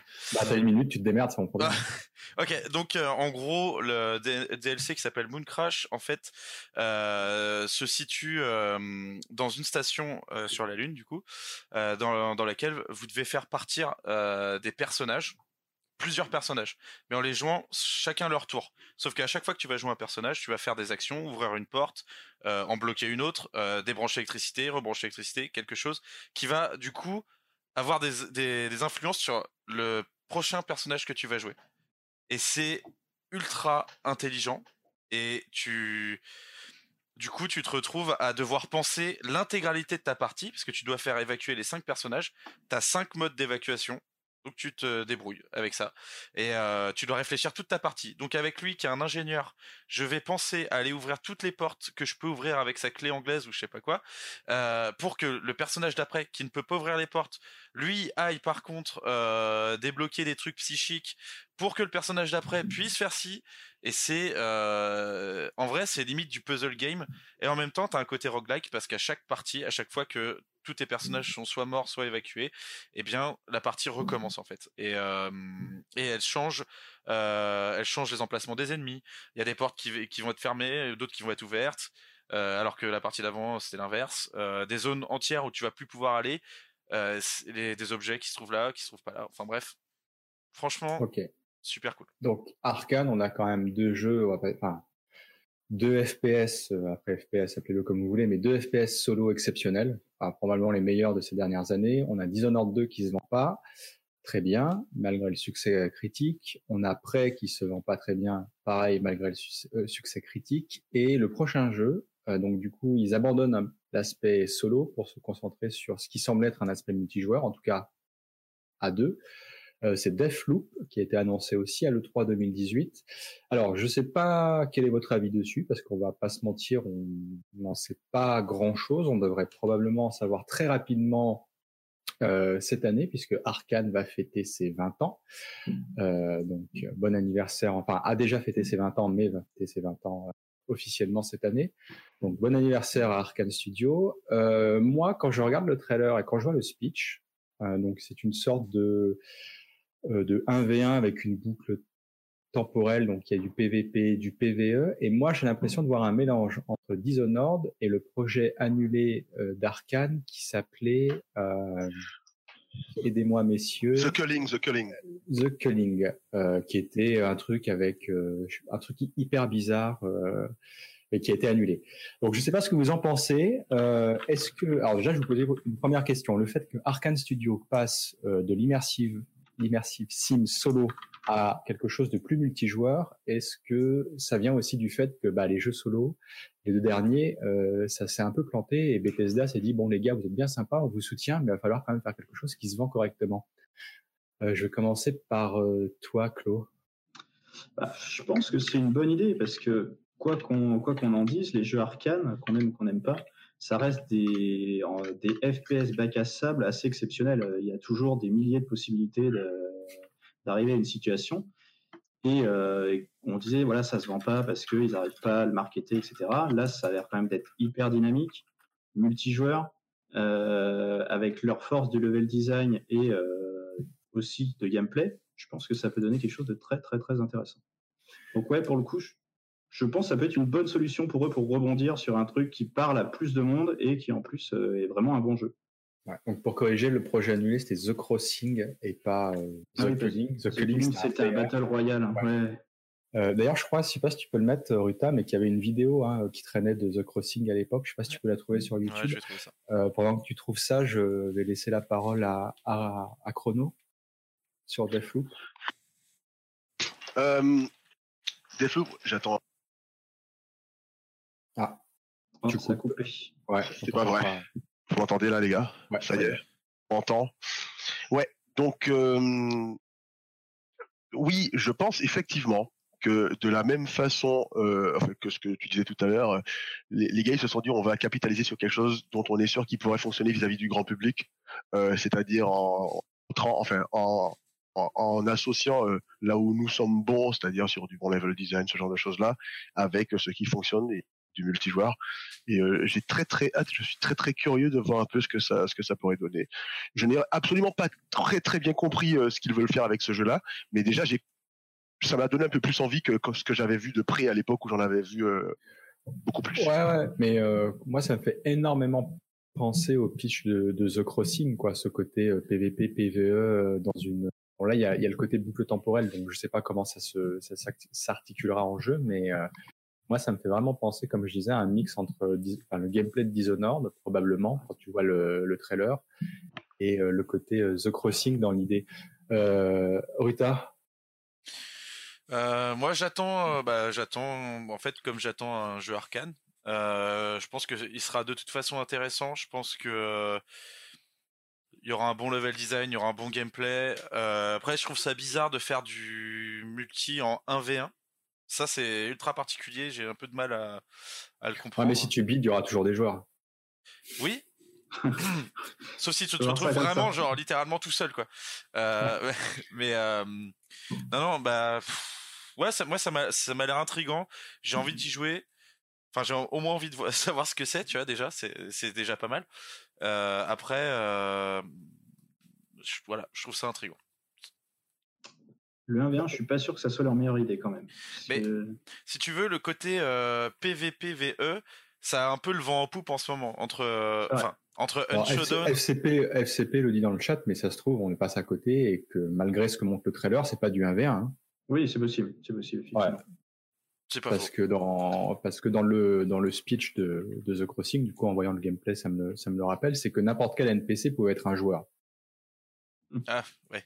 Voilà, donc euh, on ne sait pas exactement ce qu'ils sont derrière, derrière la tête. Euh, Malo, Deathloop euh, Ce sera jour 1, comme on dit. Euh, parce que Arcane et que je leur fais confiance, ça fait partie des rares studios pour lesquels je, je, les jeux sans, sans me poser de questions parce que j'aime leur approche maintenant. Euh, quand je, je, vois les anciens jeux qu'ils ont fait, la manière dont ils ont développé les univers, ceux de Dishonored et, et de Prey, qui sont très riches avec euh, avec beaucoup de lore, avec beaucoup de personnalisation, même de, de personnages qu'on croit jamais dans. Euh, je pense à après, il y a plein de personnages qu'on voit sur les fichiers, on peut savoir s'ils sont vivants ou pas, euh, leur statut, qu'on croit jamais, mais rien qu'ils soient nommés, on trouve des fichiers sur eux. Il y a une narration qui se met en place par l'environnement et par ce qu'on dit euh, des personnages et je sais pas comment ils vont réussir à développer quelque chose comme ça euh, dans un jeu qui demande euh, à ce qu'il y ait un autre joueur dans la partie. Donc je suis très curieux de savoir comment ils vont organiser et, développer ces trucs-là. maintenant, je leur fais entièrement confiance, ne serait-ce que sur le, level design, parce que là-dessus c'est des c'est des c'est des et que je suis absolument pas inquiet sur la construction du jeu. Maintenant, je je, refuse de, craindre à l'avance que ce soit un peu moins riche parce que c'est ce qui m'avait ça, m'avait beaucoup plu dans, les jeux précédents et je sais pas s'ils vont réussir à le refaire avec une composante multi. Ouais, et pour rebondir sur quand même Arkane, on est d'accord, tous leurs derniers titres ont été sont des sont des excellents jeux, des excellents FPS, mais là ça va être le premier titre d'un Arkane un peu différent. Il y a eu beaucoup de départs. Euh, le studio a beaucoup changé. Euh, il y avait quand même pas mal d'histoires de gros conflits en, en interne, même si euh, bon, ça reste des rumeurs et qu'il y a évidemment aucune communication officielle là-dessus. Mais bon, on est tous d'accord que de toute manière, un titre d'Arkane Studio, même si c'était pas français, ça nous intéresse tous et on y jettera un œil avec. Prey, ça a été développé à Austin, donc. Ok, euh, on va juste, pour terminer, avant de finir sur Arcane, juste dire un mot sur Wolfen, parce qu'on va pas parler de Machine Games ce, soir, parce qu'il y, il y aurait beaucoup de choses à dire, mais Machine Games s'occupe euh, de la licence Wolfenstein pour, euh, pour, euh, pour Zenimax depuis longtemps, et euh, quand même Arkane a participé niveau level design sur le dernier Wolfenstein, donc Blood. Euh, D'ailleurs, ça, honnêtement, quand tu voyais un trailer niveau level design, tu devinais très facilement quand même la patte d'Arkane derrière. Euh, qui euh, oui, Malo, si tu coupes et que tu relances la cam, ça casse tout. Donc, euh, tu ne fais rien du tout. Euh, euh, donc, je vais... qui a joué ici au dernier Wolfenstein? Donc, il y a un opus coop. Hein. Ok. Donc, il y en a trois. On va commencer de gauche à droite pour moi. chrono. le dernier Wolfenstein, j'ai pas été très très fan de la, de la technique pour une raison qui est très simple. Mes jeux dans la Maxime et je trouve que. Euh, attends, attends, tu coupes un tu peu. Coupes un peu. Ouais. C'est pas possible, ça, bordel de putain de merde. On m'entend là? Ouais, là c'est bien. Oh, très bien. Écoutez, très bien. Euh, donc, le dernier Wolfenstein, j'ai été un peu déçu parce que euh, je joue à tous mes jeux dans la difficulté maximale et je trouve que euh, les ennemis sont des sortes de, de sacs à PV, sacs à armure et surtout qu'ils ne ressentent pas, ils ne ressentent pas de comment? Quand tu leur tires dessus, ils peuvent continuer de te tirer dessus et en deux en deux balles te tuer quoi. Et en fait, j'ai trouvé ça ridicule et d'un point de vue du game design super mal fichu. Et comme je n'ai pas envie de jouer à mes jeux dans des difficultés en dessous de la plus difficile, ça m'a fait chier, donc j'ai laissé tomber. Voilà. Et d'ailleurs, je fais partie de, je fais partie de ces, de ces, de cette catégorie de personnes qui trouvent que euh, les, euh, les sensations de tir dans le dernier Wolfenstein sont largement en dessous des sensations de tir, par exemple, dans, de, de Rage 2. Voilà ou de Wolfenstein 2. Ou de Wolfenstein 2, bien sûr. On va y venir à, à Rage 2, parce que Rage 2, c'était un peu, le problème c'est que c'est un peu compliqué niveau développement, c'est pas vraiment un studio euh, Zenimax. Ouais, ouais. Euh, je vais laisser répondre Ruta, parce que je sais que Ruta s'est occupé du test pour Naufrag, qui était plutôt positif par rapport au dernier euh, Wolfenstein. Hein, pour ceux qui savent pas du tout, les derniers Wolfenstein, c'était vraiment une expérience solo. Et là, c'était plus une expérience multijoueur. On n'incarnait pas euh, Blasco, c'était euh, les sœurs jumelles. Euh, vas-y, Ruta. Euh, donc du coup, comme tu l'as dit, moi j'ai eu une expérience plutôt positive. Je l'ai aussi fait en difficulté maximale plusieurs fois, pas de souci. Euh, et je suis, euh, si tu veux, moi je déteste les jeux avec je te, je te tutoie, un hein, chrono. Euh, je m'adresse à toi même carrément. Je suis d'accord avec toi. Euh, les euh, non mais les, les, sacs à PV, je déteste ça. Euh, ce genre de jeu où tu tires sur des sacs de viande, je déteste ça. Mais j'ai pas eu du tout cette sensation-là avec ce Wolfenstein, si ce n'est pour certains ennemis particuliers. Et euh, au contraire, en fait, j'ai même fini par trouver le jeu un peu trop trop simple une fois que tu comprends euh, les mécaniques d'amélioration qui font que bah, les ennemis tu les flingues super rapidement. C'est ce que disait Chrono, hein, que le jeu était beaucoup trop facile. Ça. Non, non, je disais qu'il y avait des, non, au contraire, il y avait de la frustration. Moi, en fait, l'exemple concret, c'est quand tu quand tu as fini le prologue et que tu arrives euh, dans le dans le hub là, dans la ville au tout début du jeu et que tu te retrouves avec, je sais pas moi, poursuivi par deux ennemis et que tu as envie de les défoncer parce que parce que t'aimes bien te battre et que tu vois euh, que il y a un gars en armure et qu'il te faut du coup tel type de munitions, tu vois, c'est pas tu prends pas ton pistolet mitrailleur contre tel type d'armure, tu vois. Les Mm. ennemis ils ont des, des sortes de jauges d'armure particulières Mm. et donc du coup tu dois changer d'arme, Oui. mais en même temps tu tires sur le gars, tu vises que la tête, donc euh, et le gars il, pendant qu'il prend tes balles il te tire dessus et ça te met au sol. Après moi j'avais personne avec qui jouer au jeu, hein, donc j'ai joué avec l'IA qui Ah, était éclaté au on sol. va y venir. Donc, Alors. parlez pas du, du côté solo coop pour le moment, s'il vous plaît. Et en tout cas, j'ai du mal, moi, euh, mal à, à survivre alors que je tire sur un gars dans sa tête, il me regarde et il me tire dessus, sauf que alors que lui, il perd un tiers de son armure, eh ben moi, je suis mort, quoi. Deux fois. Ah, après, qu'est-ce que tu veux que je te dise T'as déjà, déjà expliqué déjà le problème dans, dans ce que tu viens de dire. En fait, ton problème, c'est que tu jouais tout seul. Bon, euh, je sais. euh, Alors, on va y venir, on va y venir du coup. Mais, euh, mais Euh, attends, j'ai pas fini du coup. Moi, ce que je pensais Ouais. du jeu, c'est que, euh, au contraire, je trouvais que, en fait, qui s'éloigne. En fait, Wolfenstein 2, euh, je l'attendais beaucoup. Il m'a dégoûté parce que sur euh, 8 heures, même pas 8 heures de jeu, t'avais 4 heures de cinématique. Même pas 8 heures, je crois. C'était 6 heures de jeu, t'avais euh, plus de la moitié de cinématique. C'était ridicule. De cinématique ou de hub. Donc, euh, 3 heures de gameplay. Et, euh, franchement, je sais pas si vous l'avez fait à la sortie, mais il n'y avait pas de marqueur de dégâts tu te faisais tirer dessus, tu, tu, ressentais pas les dégâts toi-même. Alors les ennemis, certes, ils partaient en morceaux, mais toi, tu joues en difficulté maximale, t'as juste tes points de vie qui baissent. Si t'as pas l'œil fixé sur ton, euh, ton HUD, c'est chaud. Et là, euh, avec ce jeu-là, j'étais plutôt satisfait qu'il soit euh, parti du principe de on fait quasiment pas de scénario. T'as trois pauvres cinématiques pourraves qui durent que dalle. On fait pas de scénario. Il n'y a pas de, dépression ou je sais pas quoi. C'est des gamines débiles comme des joueurs de FPS euh, lambda finalement. Et euh, juste tu, fais ton niveau, t'es que dans du gameplay. Et en plus de ça, euh, t'as des niveaux plus ouverts. C'est pas ouvert, c'est pas un monde ouvert, mais tu peux effectivement aborder les situations de façon différente.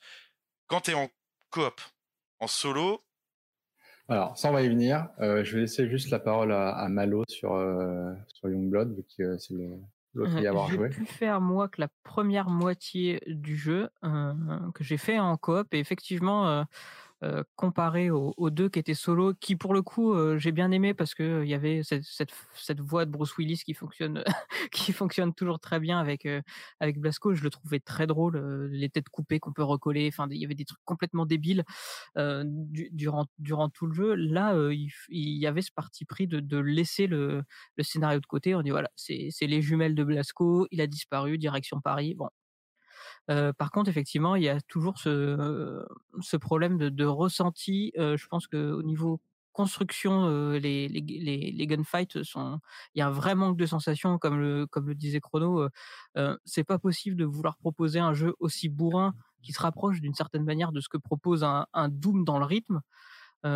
Et de dire bon bah en fait cet ennemi là tu peux le faire qu'avec cette arme là ce type de munitions là ça casse complètement l'idée de flow qui existe dans ces jeux là et ça m'avait euh, ça, m'avait un peu laissé sur ma faim euh, même si l'univers complètement décalé fonctionne toujours toujours très bien sur moi euh, il y avait- cette limite là Ok, on va quand même rappeler que Wolfenstein, euh, enfin Youngblood était quand même vendu euh, moins de 30. C'était pas vendu comme un comme un triple A, donc c'était vraiment un peu vendu comme un, un side project, puisque probablement que Machine Games bosse sur un Wolfenstein euh, 3, je sais pas comment on peut je pense l'appeler. que c'était un DLC du 2 prévu qu'ils ont dit oh il y a quand même pas mal de trucs on va le vendre solo Ouais.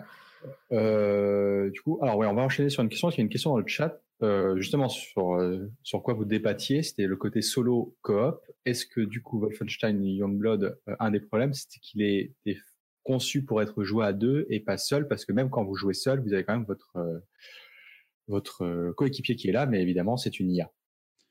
Euh, Je sais pas qui peut répondre. Alors, je vais laisser répondre Rita d'abord, puis ensuite Chrono. du coup, Enfin, euh, tout à l'heure. Du coup, je l'ai fait. euh, premièrement, je l'ai fait en solo puisque très bonne, euh, très bonne idée aussi de Bethesda. euh, quand ils nous ont filé les clés, eh bien, le multijoueur ne fonctionnait pas. Donc, évidemment, euh, fais tester ton jeu multijoueur en solo. C'est une idée super intéressante. Mais du coup, tu as une IA pourrie qui, la plupart du temps, va plus te faire chier que t'aider. Euh, sauf que bon, euh, de temps en temps, elle va se, té- se téléporter à côté de toi pour te ressusciter ou, pas. Enfin bref. Euh, mais globalement, je l'ai quand même fini comme ça. Je m'en suis quand même sorti comme ça. J'ai quand même apprécié le jeu comme ça, même si tu perds carrément en intérêt si tu joues en solo. Ça, c'est une évidence. Ne serait-ce que parce que tu peux pas exploiter le level design qui est fait pour que tu puisses jouer à deux. C'est-à-dire un qui escalade une façade, qui va prendre les ennemis par derrière pendant que toi tu fonces, tu bourrines avec certaines armes, puisque voilà, on peut pas utiliser toutes les armes sur tous les ennemis. Chrono, pour toi, c'est un jeu qui doit être joué à deux avec un pote, c'est pas, en, solo. Je pense que je pense qu'il doit être joué à deux avec un pote. Mais euh, même au-delà de ça, c'est vraiment moi les sensations de tir qui m'ont gêné dans ce jeu. En fait, tirer sur un ennemi et ne pas le voir tituber ou bien le voir continuer sa life comme si de rien n'était, pour moi, c'est pas possible. Quoi. Je connais, je connais vraiment peu de jeux où ça se passe comme ça, et pour moi, ça, c'est ce qui fait. Désolé de le dire, mais un mauvais FPS. C'est, euh, j'ai envie que le gars ressente euh, la chevrotine, le shrapnel quand je lui tire dessus, quoi. Ça se voit que t'as pas joué à Halo déjà. Ah bah non, je, non mais non mais je suis je suis d'accord je suis d'accord je suis d'accord que il y a d'autres jeux qui le font, ah qui font eh, aussi. C'était une blague. Hein, ah bah, ne tirez pas, ne tirez pas, ne tirez pas. On sait jamais. On battait pas. Mais euh, du coup, Chrono, toi, t'avais fait les Wolfenstein euh, oui. solo précédents. Oui. Okay. Oui, oui, oui. Pour toi, niveau gunfight, euh, il y a, y a eu une, une, une diminution concrète du ressenti euh, euh, okay. en termes de gunfight. Moi, j'ai ressenti ça. Ou alors, c'est juste qu'entre deux, euh, j'ai joué à d'autres jeux qui ont eu des sensations que j'ai trouvées supérieures, peut-être. Hein. Donc toi, c'est le côté sac, enfin, sac à PV, quoi. C'est vraiment ça. Et le, en fait, okay. sac à PV, au-delà du sac à PV, c'est le côté sac à PV plus ennemi qui ne réagit pas à, à, tes balles, quoi. Le gars qui continuait de te tirer dessus alors que tu lui tires dessus. Pour moi, ça, c'est pas très cool. Mais bon. Je peux rebondir sur, sur Chrono parce que euh, au mois d'octobre, il y avait une, une présentation de, de gameplay de, de Cyberpunk et euh, il y avait ce principe dans un des affrontements d'un ennemi qui avait un sac à, qui était un vrai sac à PV, mais par contre à chaque balle, tu avais un, un, bras, une épaule, euh, un ennemi sur le reculoir, quoi qu'il arrivait. Alors par contre, ça mettait un quart d'heure. C'était euh, oui, je suis d'accord. Je suis d'accord. Ouais, mais là, c'est tu... le contre-exemple que j'avais en tête. Ouais. Ça mais, mais c'est un, un RPG. Alors que oui, c'est plus logique pour moi comme déjà. un FPS quoi. Ouais, mais, ouais, mais moi c'est marrant, j'ai pas du tout ce... s'ils font mieux que Machine Game sur ce coup-là. Mais moi je suis pas du tout d'accord avec vous en fait. C'est pas genre c'est pour moi fondamentalement les FPS, euh, tu changes d'arme pour tuer tel type d'ennemi ou pas, tu vois, parce que les situations sont forcément euh, différentes quoi. Enfin, je veux dire. Euh, je... Ouais, mais ailleurs, ça, ça pas le, le Et attends, et attends, et quand tu tires sur un ennemi, il a des morceaux qui partent et tout. Enfin, moi, c'était pas du tout, j'ai pas du tout les mêmes mais ressentis. Ruta, je suis, je suis d'accord avec le fait qu'on puisse changer d'arme, mais tu prends euh, un exemple ah, de FPS qui a le plus, qui a, qui a le plus euh, divisé d'un point de vue global. On va en parler après je sais, donc je vais pas m'éterniser là-dessus. Rage 2, dans Rage 2, tu tires sur un gars, il est en armure lourde, il va reculer, il va glisser en arrière, il va se relever, tu vas tirer dans sa jambe, sa jambe va partir en arrière, il va continuer de se battre, tu vois, mais au moins il y aura Regarde-en pour après. Ok. Bon, on va, non, non, on va, là, là-dessus, je suis d'accord. Euh, on va finir sur Wolfenstein parce que de toute manière, c'est pas un titre phare d'Arkane, hein, ils ont juste participé ouais. côté level design et en tout cas sur cette partie-là, euh, c'était. Ah oui, réussi. alors là, je suis d'accord. Voilà. Là, je suis d'accord. On va s'arrêter là. Et de toute manière, euh, donc il y a un désaccord, mais euh, actuellement, les jeux Bethesda sont tous en solde. Donc, vous savez, le meilleur moyen de se faire un avis, c'est encore d'y jouer par vous-même si vous avez quelques euros à claquer. Euh, Claude, t'as pas parlé, mais je non, non, sais pas si t'as quelque chose à dire sur Wolfenstein. Pas vraiment. Enfin voilà, moi j'ai joué aux deux, effectivement. Pour... Enfin, le et le 2. Et pour moi, leur grosse réussite, c'est justement les sensations de tir et le, côté très bourrin. Euh, après, il y a juste un autre un point où je reviendrai, c'est sur le fait de devoir changer d'arme euh, en fonction des ennemis. Et c'est exactement le principe de Doom 2016 quand même. Alors après, on, tous les monstres sont tuables avec n'importe quelle arme, mais il y a quand même cet aspect où euh, telle arme va plus être adaptée à tel type de monstre. Alors, ouais, mais jamais euh... ça peut être le flot de l'action parce que tu as ouais. un système de déplacement qui, qui te fait ah, que même tu dois t'adapter. Tu es encore en mouvement, tu peux balancer ta grenade, tu récupères tes items, tu machin. Ce qui fonctionne pas, là, ça, ça casse le rythme des, des affrontements en plus de manquer de, de feeling. Quoi. Ah bah pour le coup, dans, dans Doom, c'est un truc qui marche même carrément bien. C'est, ça ajoute de l'action, enfin même niveau gameplay. Voilà, tu dois changer des armes, tu dois choisir à la etc. Donc c'est vraiment un aspect intéressant du jeu. Alors qu'on se fout de la gueule de Chrono dans le chat, les armes enculés. Euh, mais ici, euh, on parle pas de, de Borderlands euh, ce soir. Euh. je sais pas pourquoi ils parlent de Borderlands. Il y a des bon, trucs professionnels. Ouais, mais euh, ils, ils, peuvent, ils peuvent pas, euh, ils peuvent pas comparer euh, Borderlands et Wolfenstein. Et Borderlands, oui, c'est le niveau zéro du FPS. Pas me mettre devant, devant un looter, c'est tout. Ne te bats pas avec le chat. Je me bats pas avec le chat. Le chat bon, messieurs, on ferme la page d'Arkane On leur souhaite le, le meilleur euh, par leur suite, on leur fait des gros bisous. Choix, si tu nous écoutes, on fait aussi de, gros bisous à toi, euh, un ancien de nos frags. Euh, et on va ouvrir la page ID Software. On a commencé à parler un peu de Doom. Euh, on va enchaîner. Euh, donc, on va pas trop parler de Doom 2016 parce que je pense que tout est dit sur Doom 2016. Tout le monde est, plus ou moins d'accord sur sa qualité et les défauts que certains lui reprochaient, côté peut-être trop couloir, arènes successives. donc la prochaine grosse sortie côté ID Software, c'est évidemment Doom Eternal. On va y venir. il y a eu une présentation presse il y a quelques semaines. on va juste parler quelques mots sur Rage 2 qui était en partie développé par ID Software, même si euh, c'était Avalanche Studio, les Suédois qui s'en sont euh, occupés. Euh, Rage 2, euh, c'est moi qui avais fait le test pour Naufrag, et je crois que j'avais titré un excellent FPS assassiné par son open world ou un truc dans le genre. Euh, je pense que tout le monde est quasiment d'accord, mais euh, je vais quand même euh, vous donner la parole sur Rage 2 très rapidement parce qu'on est un peu en retard sur le sur le planning. je vais commencer par Chrono, parce que Chrono, je sais que tu y as joué beaucoup, on en a parlé au moment de la sortie ensemble. Mm. Euh, bah écoute, je crois que en fait, rarement j'ai vu un titre aussi juste parce que c'est vraiment ça quoi. mais mais mais pour Rage 2, en fait, quand, quand tu joues à Rage 2, t'as juste une envie, c'est que on mette des gars de id Software ou id Software, je sais pas comment on dit, peu importe, dans absolument chacun des FPS qui existent sur la planète. Parce que c'est les sensations dans ce jeu, je les ai trouvées vraiment vraiment formidables. J'en parlais tout à l'heure, mais tirer sur un gars, voir les morceaux d'armure, partir en arrière. Pourtant, il faut peut-être 5 balles de fusil à pompe. J'exagère un peu parce que ça va quand même assez vite pour le tuer mais euh, dès que tu tires sur un gars, tu sens l'impact, quoi. T'as cette impression à la Doom 2016 euh, d'ailleurs, mais mais t'as vraiment cette impression de euh, effectivement, t'as as, ce recul, t'as cet impact, t'as cette chevrotine qui qui pénètre la chair du gars, et du coup il y a t'as ce pouvoir d'arrêt en fait. Dans, dans, et couplé, couplé au pouvoir de déplacement et en plus fortement Doom, avec, avec les déplacements. donc oui, t'avais un côté ultra amusant à jouer. Après, c'est juste vraiment dommage que ça soit dans. Je vais donner la parole aux autres, mais moi par exemple sur Rage 2, pour moi les meilleurs passages c'était pas ceux en open world, mais c'était ceux en intérieur, là, quand tu allais euh, dans les bases, etc., où c'est beaucoup plus linéaire. Du coup, ça te rappelle beaucoup de Doom. Et euh, bah, je trouve c'est beaucoup plus agréable parce que c'est là où tu, bah, tu tues des gens, quoi. Euh, tu es là pour ça. Je ne sais pas si c'est ton avis, Chrono, mais pour moi, bah, ça ton euh, avis. D'ailleurs, d'ailleurs, ils ont été tellement, euh, ils savent que les gens ont aimé, euh, ont aimé en tout cas rien que libérer des camps, ce genre de choses, qu'ils ont permis dans le jeu assez rapidement avec, je crois, la première mise à jour du jeu, ils ont permis de les réinitialiser à la volée quand tu veux pouvoir les refaire, quoi. Parce qu'ils savent très bien que tu peux très bien y aller, t'amuser, faire du scoring. C'est vraiment un jeu. Il me semble que tu as même des, des, multiplicateurs, des trucs dans le genre. Tu as des jeux de scoring. Et moi, j'ai trouvé ça très très amusant. le, problème, c'est que FPS, quoi très agréable à faire, mais quand tu n'as que ça à faire dans l'open world, ça, devient un peu lassant. Euh, Claude, tu n'as pas beaucoup parlé tout à l'heure sur, euh, sur, euh, sur Wolfenstein. Je laisse la parole pour Rage 2. Bah, pour le coup, vous avez à peu près fait le tour, euh, parce que c'est vraiment exactement ça. Quoi. Le, le, jeu est vraiment quasiment parfait en termes de, de feeling et d'intensité des combats, des possibilités, etc. Et par contre, la construction fait que c'est il y a trop de moments de, de ville où tu te balades dans cet open world qui sert vraiment à rien à rien du tout et qui fait que, que, bah, que casser un peu ce, ce rythme euh, des combats. Et c'est franchement, franchement dommage. Euh, Ruta, tu as joué, toi? Je ne me souviens plus. Non, non, grâce à ton test. Ok. Euh, Malo, toi, tu as joué, tu as levé la main? Oui.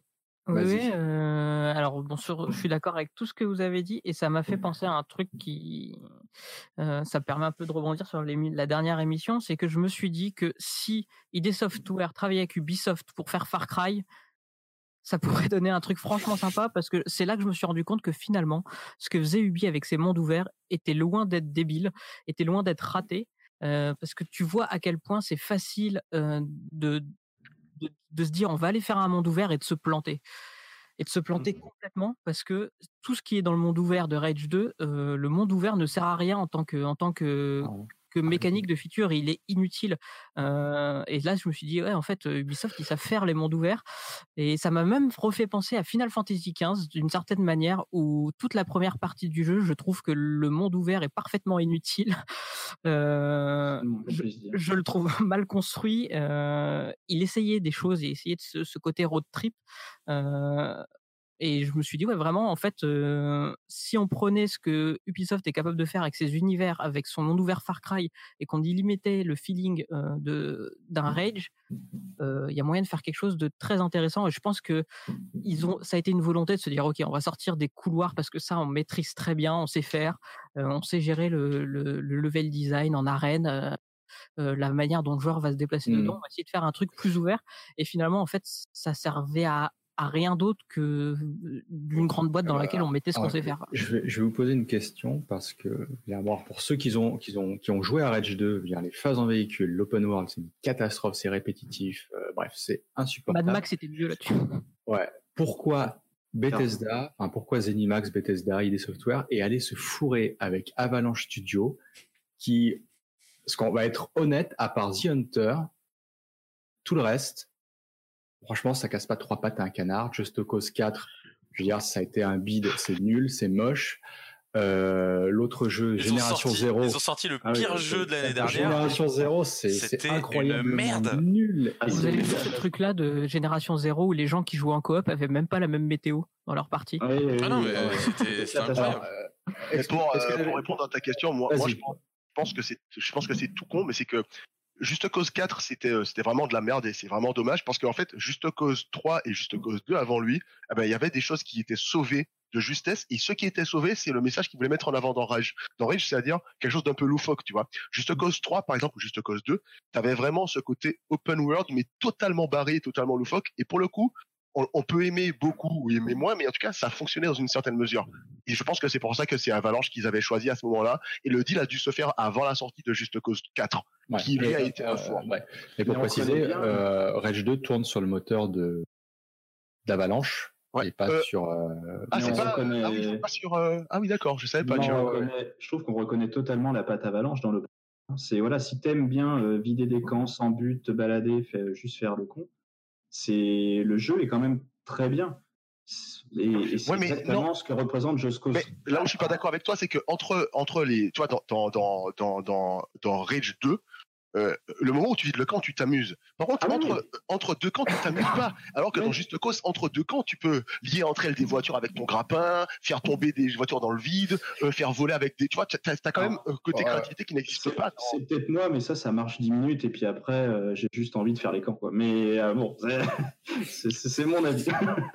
Malo, sur, pour rebondir, pour finir sur Edge 2 euh, oui, je suis, je suis, euh, je suis d'accord avec ce, ce, ce, que vous disiez sur Just Cause et, et je rebondis justement sur le, le, côté un peu bac à sable fun. J'avais beaucoup aimé Just Cause 3 euh, parce que justement, tu avais ce principe du entre deux missions. Tiens, tu tombes sur un camp. Oh, c'est dommage, ils ont des citernes et, et, tu faisais tout péter et ça marchait et c'était hyper drôle à faire. Et puis, c'était toujours situé à des bons endroits. Le mapping était très bien fait là-dessus parce que toujours entre un dans un trajet entre deux missions, bon, les missions cassaient pas trois pattes non plus, mais c'était ça, ça, faisait suivre la trame et il y avait toujours une, une, connerie ou deux à faire et ils ont vachement insisté là-dessus sur toute la communication mmh. de, de, Just Cause 4 avec tout ce principe de grappin, de mini réacteurs qu'on pouvait coller, on pouvait envoyer des des, des trains de semi-remorques en, en, orbite. Enfin, c'était ça, ça, ça n'avait aucun sens. mais par contre, il y avait plus rien derrière et tu, tu le comprends quand le jeu sort. Pourquoi ils ont tellement insisté sur le côté créatif euh, débile. Et, et Rage 2, on va quand même préciser, si vous l'avez pas fait, euh, la campagne solo, elle se finit en 6 heures.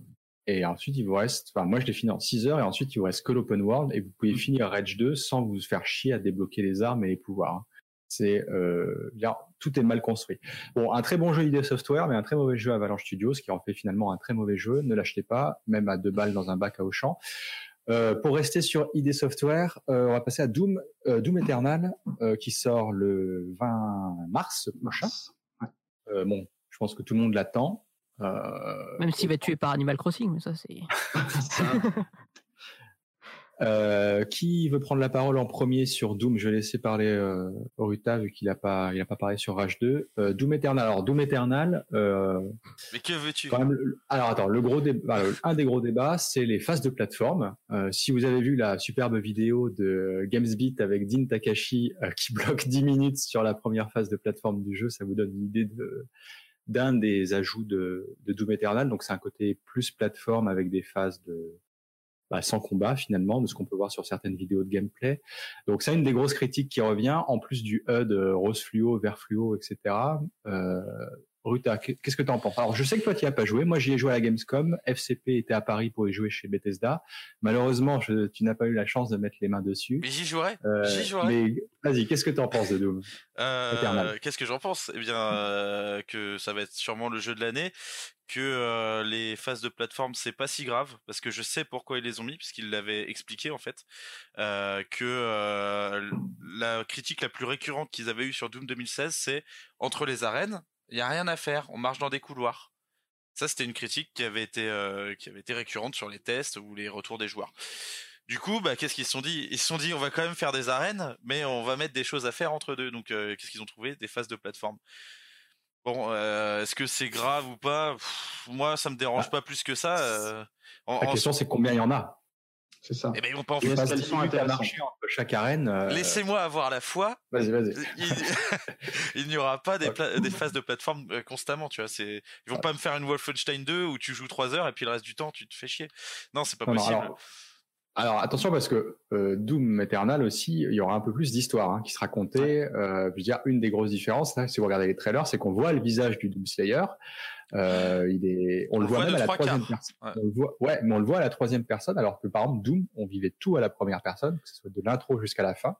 Donc là, c'est une grosse différence au niveau euh, de comment il raconte l'histoire pour donner un peu de background au gars bah, qui finalement euh, passe son temps à détruire des démons. Bon, toi, tu es confiant, même si euh, les critiques plateforme, bah, on verra une fois qu'on aura le jeu en main. Euh, je vais donner la parole à, à Claude sur Doom Eternal. Bah, Bon, sur le gameplay, il euh, n'y a pas de doute, on sait à quoi s'attendre et ça va être génial. Les retours vont dans ce sens. J'ai pas, pas eu l'occasion d'y jouer non plus. Enfin, j'ai eu l'occasion, mais je ne l'ai pas prise. Effectivement, là où je suis, pour les, phases de plateforme, je suis pas particulièrement inquiet, mais j'espère qu'ils arriveront à les équilibrer en termes de, bah, variété, que ça sera pas toujours la même chose.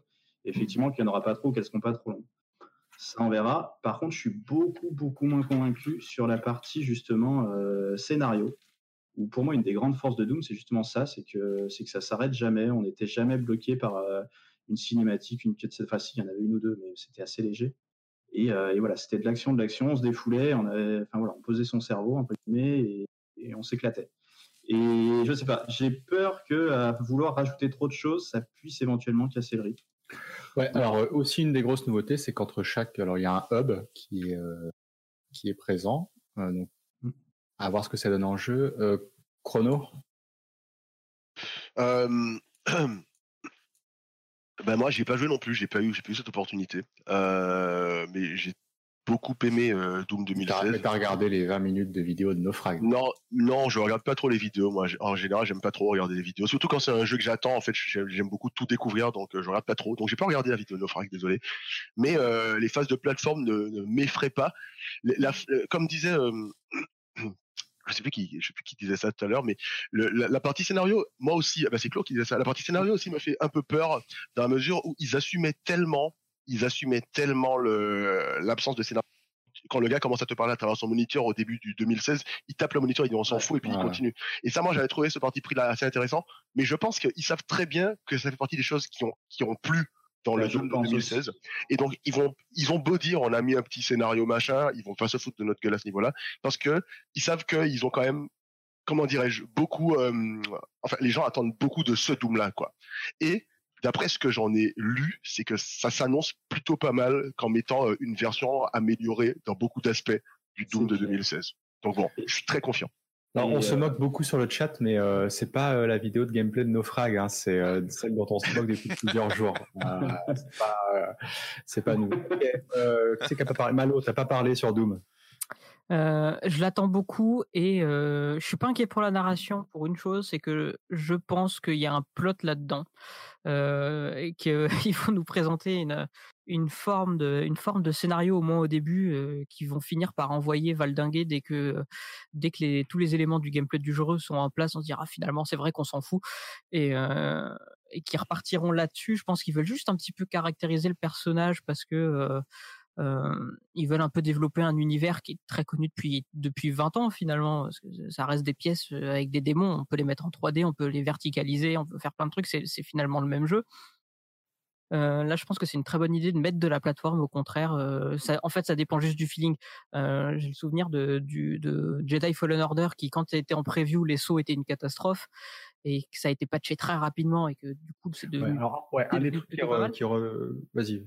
C'est ça dépendra vraiment de comment est l'équilibrage des sauts, la manière de la prise en main. Si la prise en main est nickel, ils peuvent mettre autant de plateformes qu'ils veulent. si par exemple la, la, contextualisation des finish moves, si elle est très bien faite, et eh ben on peut être, on peut imaginer être un tout petit peu en décalage par rapport à une plateforme et avoir l'action contextuelle de, de finish qui se déclenche et de coup se rattraper avant de rebondir sur un autre truc si là-dessus c'est réussi, il y aura aucun problème. Et je pense que le scénario, pareil, ce sera, ce sera un post-it, juste pour caractériser, pour donner un, un, but de mission. Il y aura trois cutscenes dans le jeu. Je pense, je pense pas qu'ils iront beaucoup plus loin que ça. Ah, et, je suis pas inquiet pour rebondir, Pour rebondir sur ce que tu, disais, FCP, donc qui a joué à Doom Eternal chez nous, et même ça ressort dans quelques articles de presse, c'est que la plateforme est hyper permissive, c'est-à-dire que c'est pas au poil de cul près, hein, c'est pas un Super Meat Boy ou je ne sais quoi, c'est même si vous êtes à deux mètres, vous allez attraper la plateforme et c'est pas parce que c'est vrai que la plateforme dans les FPS ça fait peur parce que c'est généralement parce les phases hyper chiantes. alors c'était de la 2D mais de Dead Cells où ils expliquaient justement tout le principe du euh, des joueurs si tu ratais un peu la plateforme euh, le jeu trichait pour finalement te raccrocher de toute manière et, et conserver cette idée de flow et d'avancée constante. Ouais, euh, Ruta, t'allais dire quelque chose sur la plateforme? Bah, La vidéo est c'est là, c'est le moment où il saute. Euh, voilà. Ah, c'est un peu dur à regarder. parce, que, tu, parce que tu dis, genre, ouais, alors la plateforme. C'est vrai que ça euh, rappelle les vidéos de gameplay de jeuxvideo.com. Hein. la plateforme est permissive, mais pas assez apparemment pour, euh, pour certains. Non, non, bah bon, pour finir sur Doom Eternal, histoire d'avancer, bon, de toute façon, toute la presse est unanime sur les previews. Ça a l'air d'être un excellent FPS, il n'y a pas de problème là-dessus. Maintenant, il faut, faut, faut vivre l'aventure pour voir ce que ce qu'il propose en dehors des quelques inquiétudes qu'on a. Il y a un truc très important. Alors, euh, j'ai pas pu l'écouter en entier, mais euh, la BO pour moi avait énormément joué dans l'expérience de Doom 2016.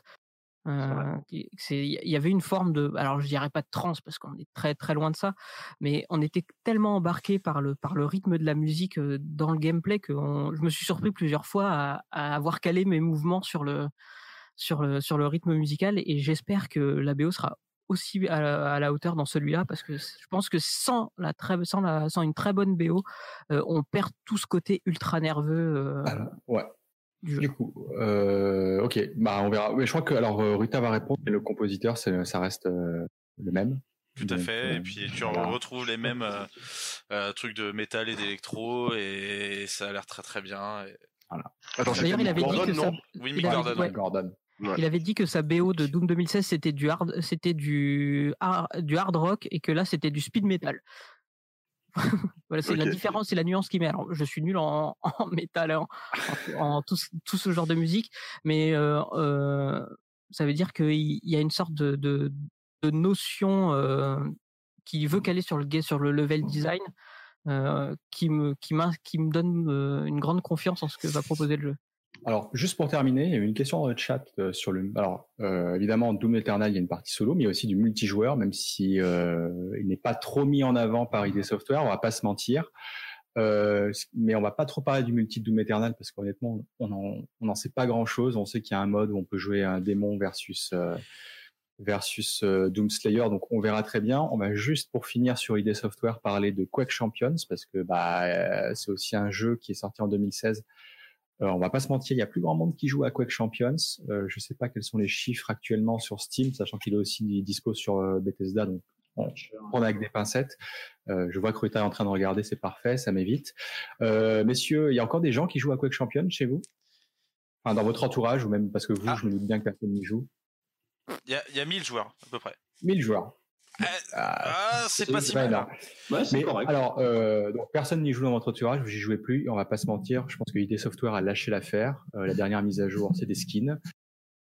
Donc, euh, le jeu va mourir à petit feu. Euh, et je pense qu'ils espèrent peut-être que le multi de Doom Eternal puisse faire quelque chose, même si c'est pas c'est pas, pas, c'est pas ce qu'on attend d'un Doom Eternal.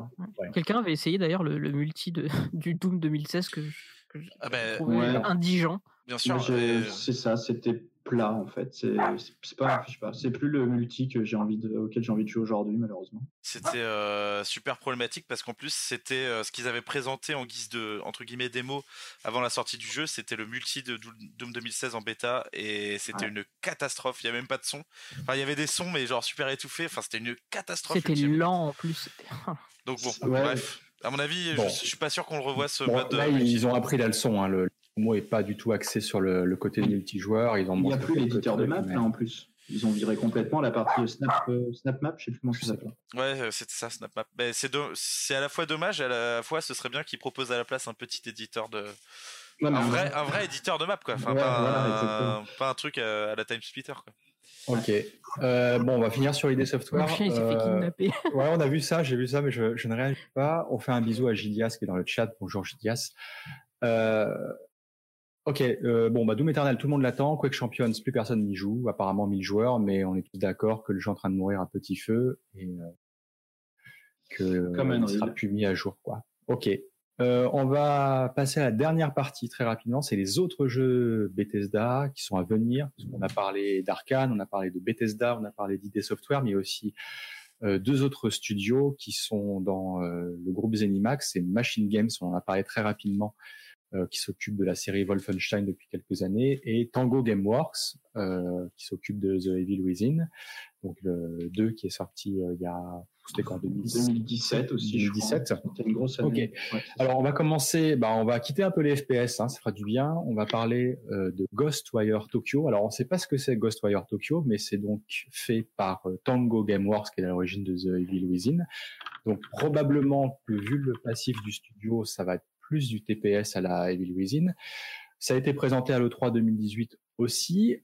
À l'époque, à l'E3, c'était présenté par la euh, petite japonaise que tout le monde aime depuis, qui est Ikumi Nakamura, qui était sur le projet, mais qui a quitté Bethesda euh, il y a quelques mois, et donc qui est plus du tout à la tête du projet. Donc, on va pas se mentir, ça sent un peu le fion euh, pour Ghostwire Tokyo. je vais donner la parole à Qual, parce que c'est lui qui nous parlait de Evil Within Est-ce que tu peux nous présenter à peu près le speech de Ghostwire Tokyo, ce que c'est censé être, et même si tu peux, un peu le, passif du studio japonais euh, Tango euh, ben, on va commencer par l'historique, même si je le connais pas forcément en détail, mais euh, moi j'ai surtout joué voilà bah, Evil Within. Alors Within, le premier The Evil Within, donc c'est par Shinji Mikami, le fameux, qui est aussi à l'origine de Resident Evil.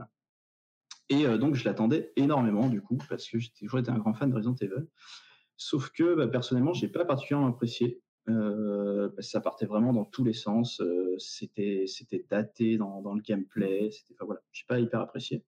Donc, j'ai attendu pas mal avant de prendre The Evil Within 2, qui lui, pour moi, a bien, bien remonté la pente. Après, bon, sais pas forcément l'avis de tout le monde, mais, mais je l'ai trouvé beaucoup plus, beaucoup plus réussi sur, bah, sur entre guillemets son scénario, mais surtout sa mise en scène, euh, beaucoup, beaucoup moins daté techniquement et en termes de gameplay. Donc je dois avouer que je suis plutôt, euh, bah, plutôt saucé par Ghostwire Tokyo, qui a, voilà, a priori un jeu qui nous placera dans, un Tokyo euh, complètement vidé de ses habitants, dans lequel il se passera, à n'en pas douter, des, des choses particulièrement louches et, euh, qui font peur.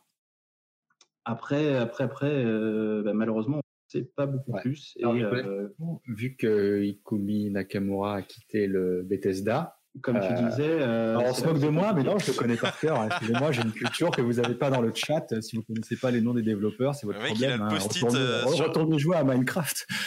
Euh, donc ouais, donc Ikumi Nakamura qui a quitté le studio. Est-ce que t'en penses quoi, toi, qui as suivi euh, plus le studio que moi de, son départ?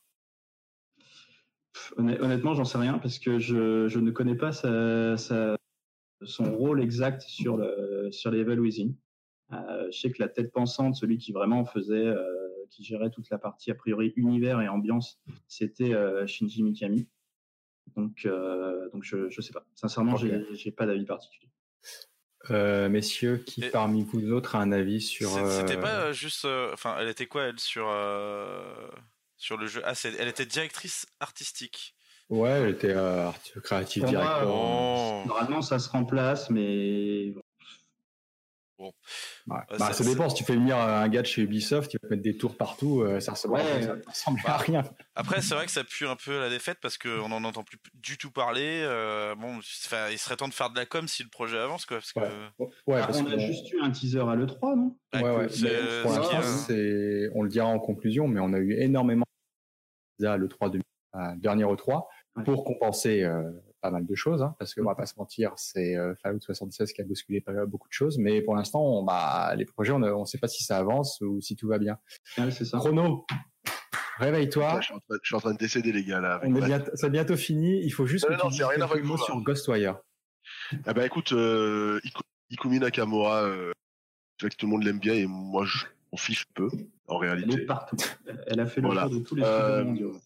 Ouais, et euh, notamment chez Capcom, mais ça c'est une autre affaire.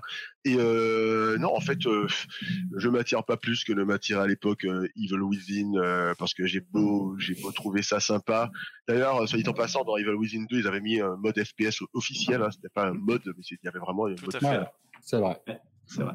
Et donc ce jeu, ce genre de jeu dont on ne sait absolument rien, basé sur la tête mignonne d'une petite japonaise, absolument rien à battre. Désolé pour elle.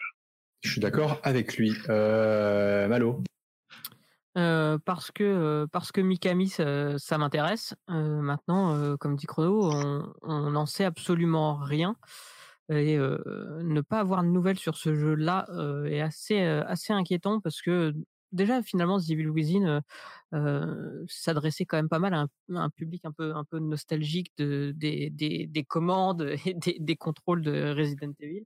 Totalement. Et je me suis dit, là, ils nous en montrent rien. L'univers a l'air cool parce que voilà, une sorte de Tokyo de nuit avec des gens qui disparaissent. Il y a, il y a, il y a quelque chose tout de suite.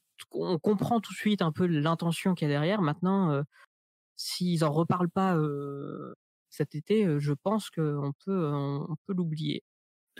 Ruta, t'avais joué toi à l'usine Ouais, j'ai fait les deux. Euh, j'ai bien aimé les deux. Chacun avait des qualités que l'autre n'avait pas. Ça se complétait un peu. Euh, me sens que ce soit transcendantal non plus. Euh, bon, bah, voilà. Ouais, si ça m'intéresse. Ça, ça m'intéresse. D'autant plus que euh, j'aime bien le côté un peu euh, démon japonais. Je trouve que c'est c'est assez assez inquiétant. Donc, si c'est un jeu d'horreur, je prends. Ok. Bon, on n'en sait rien, on l'attend, euh, on ne sait pas trop où ça en est. moi, je pense qu'il est mort. Moi, je pense que le projet est mort, par D'accord. il y a des chances qu'il soit mort, malheureusement. Bon, de toute manière, on, aura, j'imagine, plus de nouvelles euh, à l'approche de l'E3, comme d'habitude avec Bethesda. Euh, ok, pour finir sur un jeu qui n'est pas annoncé, mais bon, on va en parler quand même parce qu'on a abordé la licence. C'est probablement l'avenir de Wolfenstein. J'imagine, ou en tout cas j'espère que euh, Machine Games bosse sur l'avenir de Blasco. Euh, messieurs, euh, vous n'étiez pas d'accord sur Youngblood, vous étiez plutôt d'accord sur les premiers opus de Wolfenstein. Donc je vais vous poser la question très simplement, qu'est-ce que vous attendez d'un Wolfenstein 3 On va commencer par, par toi, mon petit chrono, pour te réveiller. non, je ne m'endors pas, je suis malade. Wolfenstein 3, eh bien, j'aimerais bien. En fait, le, concept euh, de la coop ne me dérange pas plus que ça finalement. Euh, le level design qui est euh, léché aussi, ça me va, mais j'aimerais bien juste qu'il revienne à quelque chose d'un peu plus viscéral dans les affrontements. C'est vraiment le seul petit truc qui m'a fait chier dans le dernier. Et s'ils pouvaient juste revenir à des affrontements plus viscéraux, comme on l'avait dans le 1 ou dans le 2, ben moi c'est bon, quoi, parce qu'en fait j'aime beaucoup leur manière de faire à Machine Games en général. C'est juste que là j'ai pas très bien compris cette histoire de type d'armure, de type d'armes utilisées, etc. Ça m'a plus fait chier qu'autre chose de voir euh, vraiment adapter, pas non pas euh, mon plaisir de jeu à ce que je veux faire, mais plutôt adapter mon gameplay à ce que je dois faire. Et ça m'a fait chier ça. Donc j'aimerais bien qu'on revienne sur quelque chose de plus viscéral avec euh, des exécutions, de la sauvagerie, du sang quoi. Malo. si il vire tout ce côté hub où on passe un temps infini pour absolument rien. ça m'intéressera beaucoup. J'espère qu'ils vont garder ce côté série, série, série Z quasiment, série B, série Z, avec, cet humour complètement décalé et, et cet univers qui, raconte quelque chose d'ultra triste en fait, parce que Wolfenstein 2, c'est c'est l'histoire d'une grosse dépression quand même, et qui arrive à garder un, humour, un humour assez intéressant. Donc oui, s'ils arrivent à garder leur façon de leur façon de d'appréhender le feeling de, des affrontements, s'ils arrivent à à épurer un peu leur leur game design de tous ces moments qui qui sont pas très utiles, c'est-à-dire diminuer le temps de, de cinématique, euh, diminuer le temps dans les hubs et qui nous remettent au cœur du jeu comme ils savent le faire, euh, ça peut être hyper, hein, ça peut être euh, hyper cool. Et j'espère vraiment qu'ils par contre, ouais, qu'ils vont garder leur ton, euh, le ton qui vraiment définit euh, ce que ce que fait Machine Games. Rita. moi, j'espère qu'ils vont oublier les cinématiques à rallonge. Euh, bon, c'est à peu près la même chose, hein, on est d'accord. Euh, les hubs, euh, les hubs à deux balles. Par contre, j'espère aussi qu'ils vont oublier la dépression parce que euh, je trouve que ça colle pas et et et voilà, ouais, je sais pas. Moi, j'ai un peu l'impression qu'ils sont en train de nous créer un id universe étendu. Id cinématique univers. Ouais, exactement. Parce Vivement le film, parce que le film parce que entre sur Mars. Parce que entre Quake Champions et euh, euh, Alors, par contre, il y a Hitler, là, je suis pas sûr qu'on a le droit de montrer Hitler sur Twitch. c'est pas grave. Bah écoute, euh, et ça, là, on a le droit de montrer euh, des nazis en Beatles ou comment ça se passe? Et euh, enfin bref, en tout cas, euh, bon, j'espère du bon parce que de toute façon, j'ai fait tous les Wolfenstein. Je kiffe les Wolfenstein néanmoins. Euh, voilà, c'est, j'espère juste qu'ils vont se recentrer sur le gameplay, que j'aurais pas l'impression de jouer un, un produit bâclé euh, comme l'a été le 2 pour moi tu vois. Mmh. Après il y a un truc qui marchait bien avec cette histoire de dépression, c'est que ça servait vachement l'idée de mission suicide. Et, et là-dessus ça marchait bien. Mais sinon, c'est. Je suis d'accord avec toi. Juste, mais ça un peu trop. Euh, vous parlez de dépression, précisez peut-être pour ceux qui n'ont pas joué. Parce qu'en fait, euh, on a Blasco, donc le héros, qui euh, est fatigué parce qu'il a fait, euh, il a, ça fait des années qu'il se bat contre les nazis euh, mmh. et qu'il en a marre. Et en gros, il dit, voilà, il en, a, il en peut plus quoi. Son corps, est, son corps est rincé. tu commences le jeu, t'es en fauteuil roulant. Euh, et puis il arrête pas de se plaindre. non, faut, faut dire, bah, il est vieux, hein. Ouais, il est vieux. Ouais, non, mais bon, voilà. Tu, là, tu, tu viens de flinguer 200 mecs à coup de double fusil à pompe. Et le mec, il est là, genre, oh, franchement, euh, c'est fatigant. Ouais, bon, bah, bon, enfin. En plus, c'est pas, c'est pas fait avec humour. Ça, ce n'est pas fait avec humour. Il est toujours là, il fait quand, quand je serai mort. Et puis, il, désingue de régiment. Euh. ok. Claude, euh, Wolfenstein 3, ce que t'en attends? C'est plus ou moins la même chose, quoi. Beaucoup beaucoup moins de cinématiques, plus de gameplay aussi, enfin des plus de niveaux euh, vraiment longs parce que le 2 si tu enlèves toutes les cinématiques, il reste quand même pas grand chose et le, le même feeling au niveau du gameplay pour le coup. Euh, ok. La, euh... chronique marche très très bien. D'accord. Alors on va terminer sur juste pour finir parce qu'il y avait une question aussi qui était intéressante. Sur... Bah, je vais vous poser la question du chat qui est quand même intéressante. Est-ce que vous aimeriez voir un retour de Wolfenstein Multi à la Enemy Territory ou à la Quake Wars? Euh, Quackwars n'a rien à voir, pardon, c'est la prochaine question. Euh, enemy un, un, multi à la, à la Enemy Territory.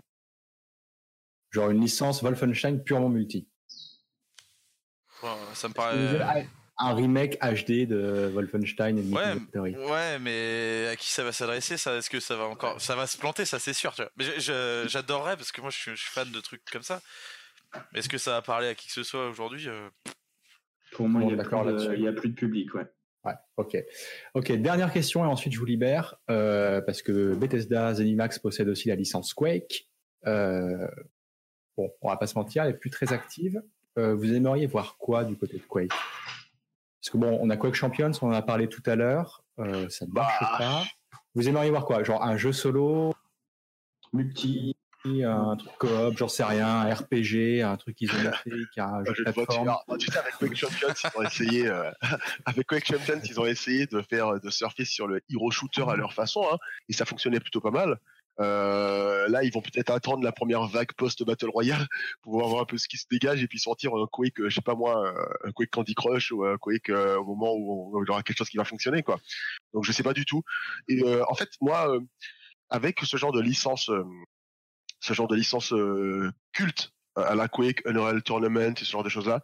J'aime beaucoup, mais euh, le problème, c'est que malheureusement, la licence ne fait pas tout Donc, euh, si jamais euh, ils ont une idée pour Quake, pourquoi pas Mais j'attends pas forcément d'une licence euh, millénaire euh, qu'elle revienne, tu vois. Hmm. Euh, je suis plus de l'école Apex Legends que que n'importe quel jeu à licence qui fonctionne bien, ou même, je vais dire pire. Attention, peut-être que vous allez me bannir de, de cette émission une fois pour toutes, mais je suis même plus de la team euh, Call of Duty Modern Warfare, le dernier que je trouve vraiment très bon, auquel je joue quasiment tous les soirs, euh, notamment le 2v2, euh, plutôt Merci. que euh, comment? Merci. Ah, toi aussi, et putain, bah écoute, voilà, ça me fait plaisir. Et euh, euh, que, euh, enfin, tu vois, donc je trouve que quand ils réussissent, Avec, euh, avec ça, tu joues? Pas du tout, pas du tout. Si tu joues avec moi, si tu joues avec moi, tu verras qu'à côté de mon pseudo, il y a un symbole de souris et pas de manette. Ça va. les joueurs à la manette sont avantagés d'ailleurs. hein, ça, il Oui, c'est vrai, c'est vrai, c'est vrai. Mais bon, Et c'est les seuls qui s'insultent directement dans le lobby. Exactement, Ouais. parce qu'en fait, eux, ils, eux, ils sont pas sur Discord. Tu sais, nous, comment on est sur. Discord On passe Ouais, pas ils sur sont leur en open lobby. talk qui t'insultent C'est ça, dans le lobby. quoi, exactement. Voilà. Donc bon, tout ça pour dire que euh, oui, retour de Quake, si c'est bien fait à mon sens à la Modern Warfare, parce que je trouve que eux, ils ont réussi leur euh, leur façon de revenir dans le game. Ben, moi, je suis, je, je dis ok. Euh, par contre, euh, retour de Quake juste parce que ça s'appelle Quake, je suis moins convaincu, on va dire. Ok. Euh, Malo, Malo? Alors, moi, je fais partie euh, des peut-être rares personnes qui pensent qu'il y a des licences qui sont vouées à mourir un jour et qu'il faut les laisser tranquilles et que Quake appartient à une époque euh, du FPS qui était, qui était dorée avec des multis, avec des LAN dans tous les sens, qui, qui ont fait ce qui est devenu euh, euh, le jeu vidéo aujourd'hui en partie. Mais je pense que se forcer à redévelopper des jeux parce que la il y a la licence Quake, c'est inutile parce que ça pourra rien sortir de bon parce que avec le la pression que met le nom sur ce que doit être le jeu, ils peuvent pas euh, ils peuvent pas réinventer la roue. C'est-à-dire que les gens s'ils nomment un jeu Quake, ils vont vouloir du Quake. Et je pense qu'il y a déjà des Quake-like qui s'en sortent très bien, que les anciens Quake peuvent continuer d'être joués et que je vois pour l'instant, euh, sauf s'il y a un game designer qui, qui trouve une idée folle, je pense que je vois pas du tout d'intérêt à aller développer un nouveau Quake pour l'instant. Je pense qu'il faut vraiment la laisser tranquille et imaginer, euh, à, à laisser le temps à imaginer quelque chose qui pourrait révolutionner la marque. Mais pour l'instant, à mon sens, euh, ils sont pas prêts à, à changer l'ADN de Quake du tout. Et du coup, je vois pas, que, je pense pas que ce soit Ouais. pertinent. Euh, Dans le chat, on parle de, de remaster, etc. Mais on n'a pas cité, hein, il y a évidemment Quake 2 RTX qui a été fait par Nvidia pour remettre au, coup du jour Quake 2 si vous possédez une, une carte euh, RTX, euh, histoire de le faire tourner à 30 FPS. Euh... et ouais, Chrono qui fait non, non. euh, évidemment, c'est une boutade. Euh, Clo, pour un Non, Quake bah, pour moi, pour le coup, c'est comme Malo. quoi. Ils ont, ils ont essayé de un peu la licence avec Quake Champions et le système de héros. Et euh, les fans de Quake s'y sont pas retrouvés parce que c'est pas ce qu'ils voulaient. Ceux qui cherchaient un FPS à héros, ils avaient déjà Overwatch. Au final, le jeu, il a pas de public. Non, moi, pour moi, ouais, la licence, c'est autant qu'il la laisse, euh, qu'il la laisse mourir tranquillement. Euh, Quake, ça a été une sacrée licence pendant des années, il y a, il y a 20 ans. Euh, C'est terminé. Maintenant, on a, on a Apex, on a voilà même Unreal côté Epic, c'est pareil, c'est c'est un échec. Euh, Ils ont Fortnite. Pour moi, c'est. Alors qu'ils auraient pu mettre quelques millions pour Unreal quand même. Et surtout que voilà, c'est ce que j'allais dire. clair. Ils auraient pu. Unreal, effectivement, euh, là pour le coup, les gars ont fait le même jeu en plus beau. Euh, Ah ouais, ça fonctionnait bien, sauf que non, ça a pas, ça a pas pris quoi. Ou Ah, alors, ils sortent Ça fonctionné moyennement, enfin pas, pas suffisamment, faut croire, par rapport à un Fortnite. ou... les mecs qui Ouais. te sortent ça, en fait, euh, Quake Champions ça marche pas parce que aussi c'est un jeu euh, budget quoi. Ils ont pris euh, à la base c'était euh, Saber Interactive, euh, les mecs euh, qui développaient ça en Russie, qui sont Ouais, des c'est un- c'est un incompétents. studio qui fait des portages C'est normalement. des incompétents notoires. Enfin, genre, c'est, c'est- c'était le jeu budget. Ils ont pas investi dessus. Ils ont pas fait de marketing. Ils ont pas payé des bons devs. Forcément que ça allait se planter. Pourtant, moi, j'ai- j'aime beaucoup Quake Champions hein, en soi. Euh, même si bon, il serait bien sûr perfectible à fond en plein. de- Enfin, moi, c'est un jeu qui me parle et je pense qu'il pourrait parler à plein de gens, mais il y a plein de gens qui savent pas que ça pourrait leur parler aussi. Il y a- Il y, a qu'un- il y a un moyen de sauver Quake Champions. C'est de le porter sur Switch. Oh la vache. C'est con. Ouais, c'est con, mais je pense non, que le jeu euh, peut non, tourner C'est dessus. chaud quand même le gameplay. Ah non, mais là, euh, non, mais là, c'est une catastrophe. Non, mais il y a Ah, plein tu, de trucs. tu hein. vises, euh, tu sais, tu vises comme ça, la Wii. Ils ont sorti Doom. Ils peuvent faire Quake. C'est vrai. Ok, euh, bon messieurs, on va s'arrêter là. Euh, merci beaucoup. Alors, je vais quand même vous poser une dernière question pour finir. Euh, deux questions. Euh, je vais vous demander à quoi vous jouez en ce moment, du coup. Et je vous demandais aussi qu'est-ce que vous souhaitez à Bethesda pour l'avenir pour conclure ces deux heures de discussion. Je vais commencer par ordre alphabétique, chrono. Alors c'est gentil, moi je joue principalement tous les soirs à Modern Warfare et à Apex Legends, qui sont qui sont vraiment des jeux que j'aime beaucoup. Surtout Apex Legends, qui est une de mes surprises, une de mes surprises de l'année. Euh, Au-delà de ça, je joue euh, à Dragon Ball Z Kakarot parce que j'aime beaucoup la licence et à mon petit jeu du cœur Brawlhalla, euh, sur lequel je passe diamant chaque saison depuis Jeu des années. maintenant. Ubisoft. Exactement, racheté par Ubisoft récemment, ouais. Oui, racheté par Ubisoft. Euh, alors je dis par ordre alphabétique, mais c'est un peu compliqué. Euh... Bah c'est Clo. oui, Ouais. Clos, ouais. Ouais, non, je me souvenais, les- je fais les pseudos dans ma tête. là. Moi, je joue en ce moment à Journey to the Savage Planet. Euh, C'est un FPS, même si c'est plus euh, style Metroid Prime, exploration, découverte dans un monde un peu loufoque. Bon, j'en suis encore au début. Pour l'instant, c'est très sympa. Euh, Est-ce que vous avez de sorti le test euh, sur Xbox Squad Ouais, on a dû sortir le test hier ou avant-hier. Donc, euh, Ok, nous, ok. Bon, nous, on était plutôt. enfin, le test était plutôt positif sur, Ouais, voilà, c'est- hein. bon, un petit jeu aussi, ça vaut, ça vaut 30 euros. Et bon, pour l'instant, en tout cas, je trouve ça très sympa. Et en multi, c'est du Monster Hunter Iceborne, puisque, puisque je suis un grand fan de Monster Hunter. Ça et- fera plaisir à certains naufragués qui jouent beaucoup aussi à Monster Hunter. Euh, Très bon jeu. Malo. Euh, en ce moment, je suis en train de finir Luigi's Mansion 3. Euh, je tu es continue à- banni. Voilà, je, je peste contre le système de visée qui est absolument affreux, mais le jeu est très cool, euh, il est très bien pensé. Et sinon, je suis en train de découvrir un jeu qui est en train d'accès anticipé cette semaine qui s'appelle A Long Way Down, qui est un, un deck builder euh, roguelite, donc un ersatz de, de Slade, euh, Slade Spire, euh, qui, est, qui, est dé- qui est développé par des, par des Français. Il y a un système de plateau que je trouve intéressant. C'est pour l'instant qu'un early access, il a trois jours d'existence. Donc il y a beaucoup de choses. Le jeu est pour l'instant assez court, mais je pense qu'il a pas mal de potentiel et je, je prévois de enfin terminer Crash Team Racing parce que ce jeu est si dur. Euh, je trouve, je le trouve très exigeant et du coup très plaisant et euh, très, euh, je cherche le mot. Il récompense, euh, il récompense vraiment le, le fait d'apprendre, euh, d'apprendre les, les circuits, de trouver les bonnes techniques, les bons usages. Et je trouve qu'il est beaucoup plus profond qu'un Mario Kart. Et du coup, je le trouve très intéressant. Ok, alors, euh, Ruta va falloir me donner un peu de FPS là parce Bah, que moi que je ça, hein, j'ai perdu avec Luigi. J'en ai donné deux tout à l'heure, mec. Oh là là, même même même euh, journée to the Savage Planet, c'est euh, C'est un petit c'est c'est un c'est un petit léger, FPS. léger, léger. Mais Luigi- Ça Luigi's va, Mansion, euh, bon, c'est à peu près un FPS. Non, mais hein. on peut pas se, on peut pas se moquer, hein. C'est terrible, euh, Chrono. Euh, non, bah, ouais. je, je- je vais venir te mettre ta race à Call of Duty. euh, Comme ça, la prochaine fois, tu seras plus calme. En plus, il y a du, il y a du 1v1, tu verras. Ouais, bah ouais, ouais, je sais, j'y joue aussi. Gratifiant. Euh, Ruta. Donc euh, moi j'ai continué de jouer, euh, comme je te disais dans la dans le dernier live euh, à Walking Dead euh, que je dois terminer. Bien En sûr. VR, hein, donc. En VR, en VR. Oui. Ne t'inquiète pas, Nounours, le test arrive bientôt. Ouais, Promis, M'inquiète pas. promis. Bah, je vais. Attends. attends, je, Et je, je déchire la lettre de licenciement que j'avais sur mon bureau. merci beaucoup. Et tu sais à quoi on a joué ensemble cette semaine, Nounours? Euh, Disintegration, euh, vrai. désintégration en français. C'était vraiment nul. C'était nul, mais on était en tête de classement et c'était du coup euh, plutôt positif au final. C'est vrai, c'est vrai. Bon, moi, si ça vous intéresse, en ce moment, je joue à, Dis- à Dishonored 2, prêt, et je me suis tapé Days of War, là. Le test devrait arriver ce week-end sur Naufrag. C'était aussi une belle merde, mais Et, que attends, voulez-vous? et Elderborn, est-ce que tu vas le finir? Est-ce que tu vas le Non, finir? non. Franchement, je pense que je ferai même pas de test d'Elderborn pour ceux qui m'ont vu jouer. On aurait dit euh, le mec de tout à l'heure, la Jin Ta- Takahashi là. Ouais, c'était euh, affligeant à jouer, c'est horrible. Horrible. J'ai jamais vu un truc. euh, Ils appellent ça un Dark Messia, mais je pense qu'ils ont jamais joué à Dark Messia pour appeler ça Dark Messia. Euh, ok. Bon bah messieurs, je vais remercier tout le monde. Merci Chrono d'être là. Bon, en même temps, Chrono il est toujours là, il est partout. Euh, vous pouvez pas ouvrir un, un talk show sans qu'il y ait Chrono quelque part qui vient donner son avis.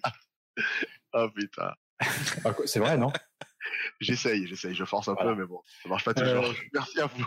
Voilà, que vous pouvez retrouver du coup bah, sur euh, sur le stream chez jeuxvideo.com et euh, je sais pas si tu as d'autres activités publiques TV5 Monde c'est un peu plus discret Ouais, c'est plus discret, Ouais. ouais. C'est- des articles Voilà. sur, euh, sur l'Algérie ou ce genre de choses, je sais pas si ça vous intéresse.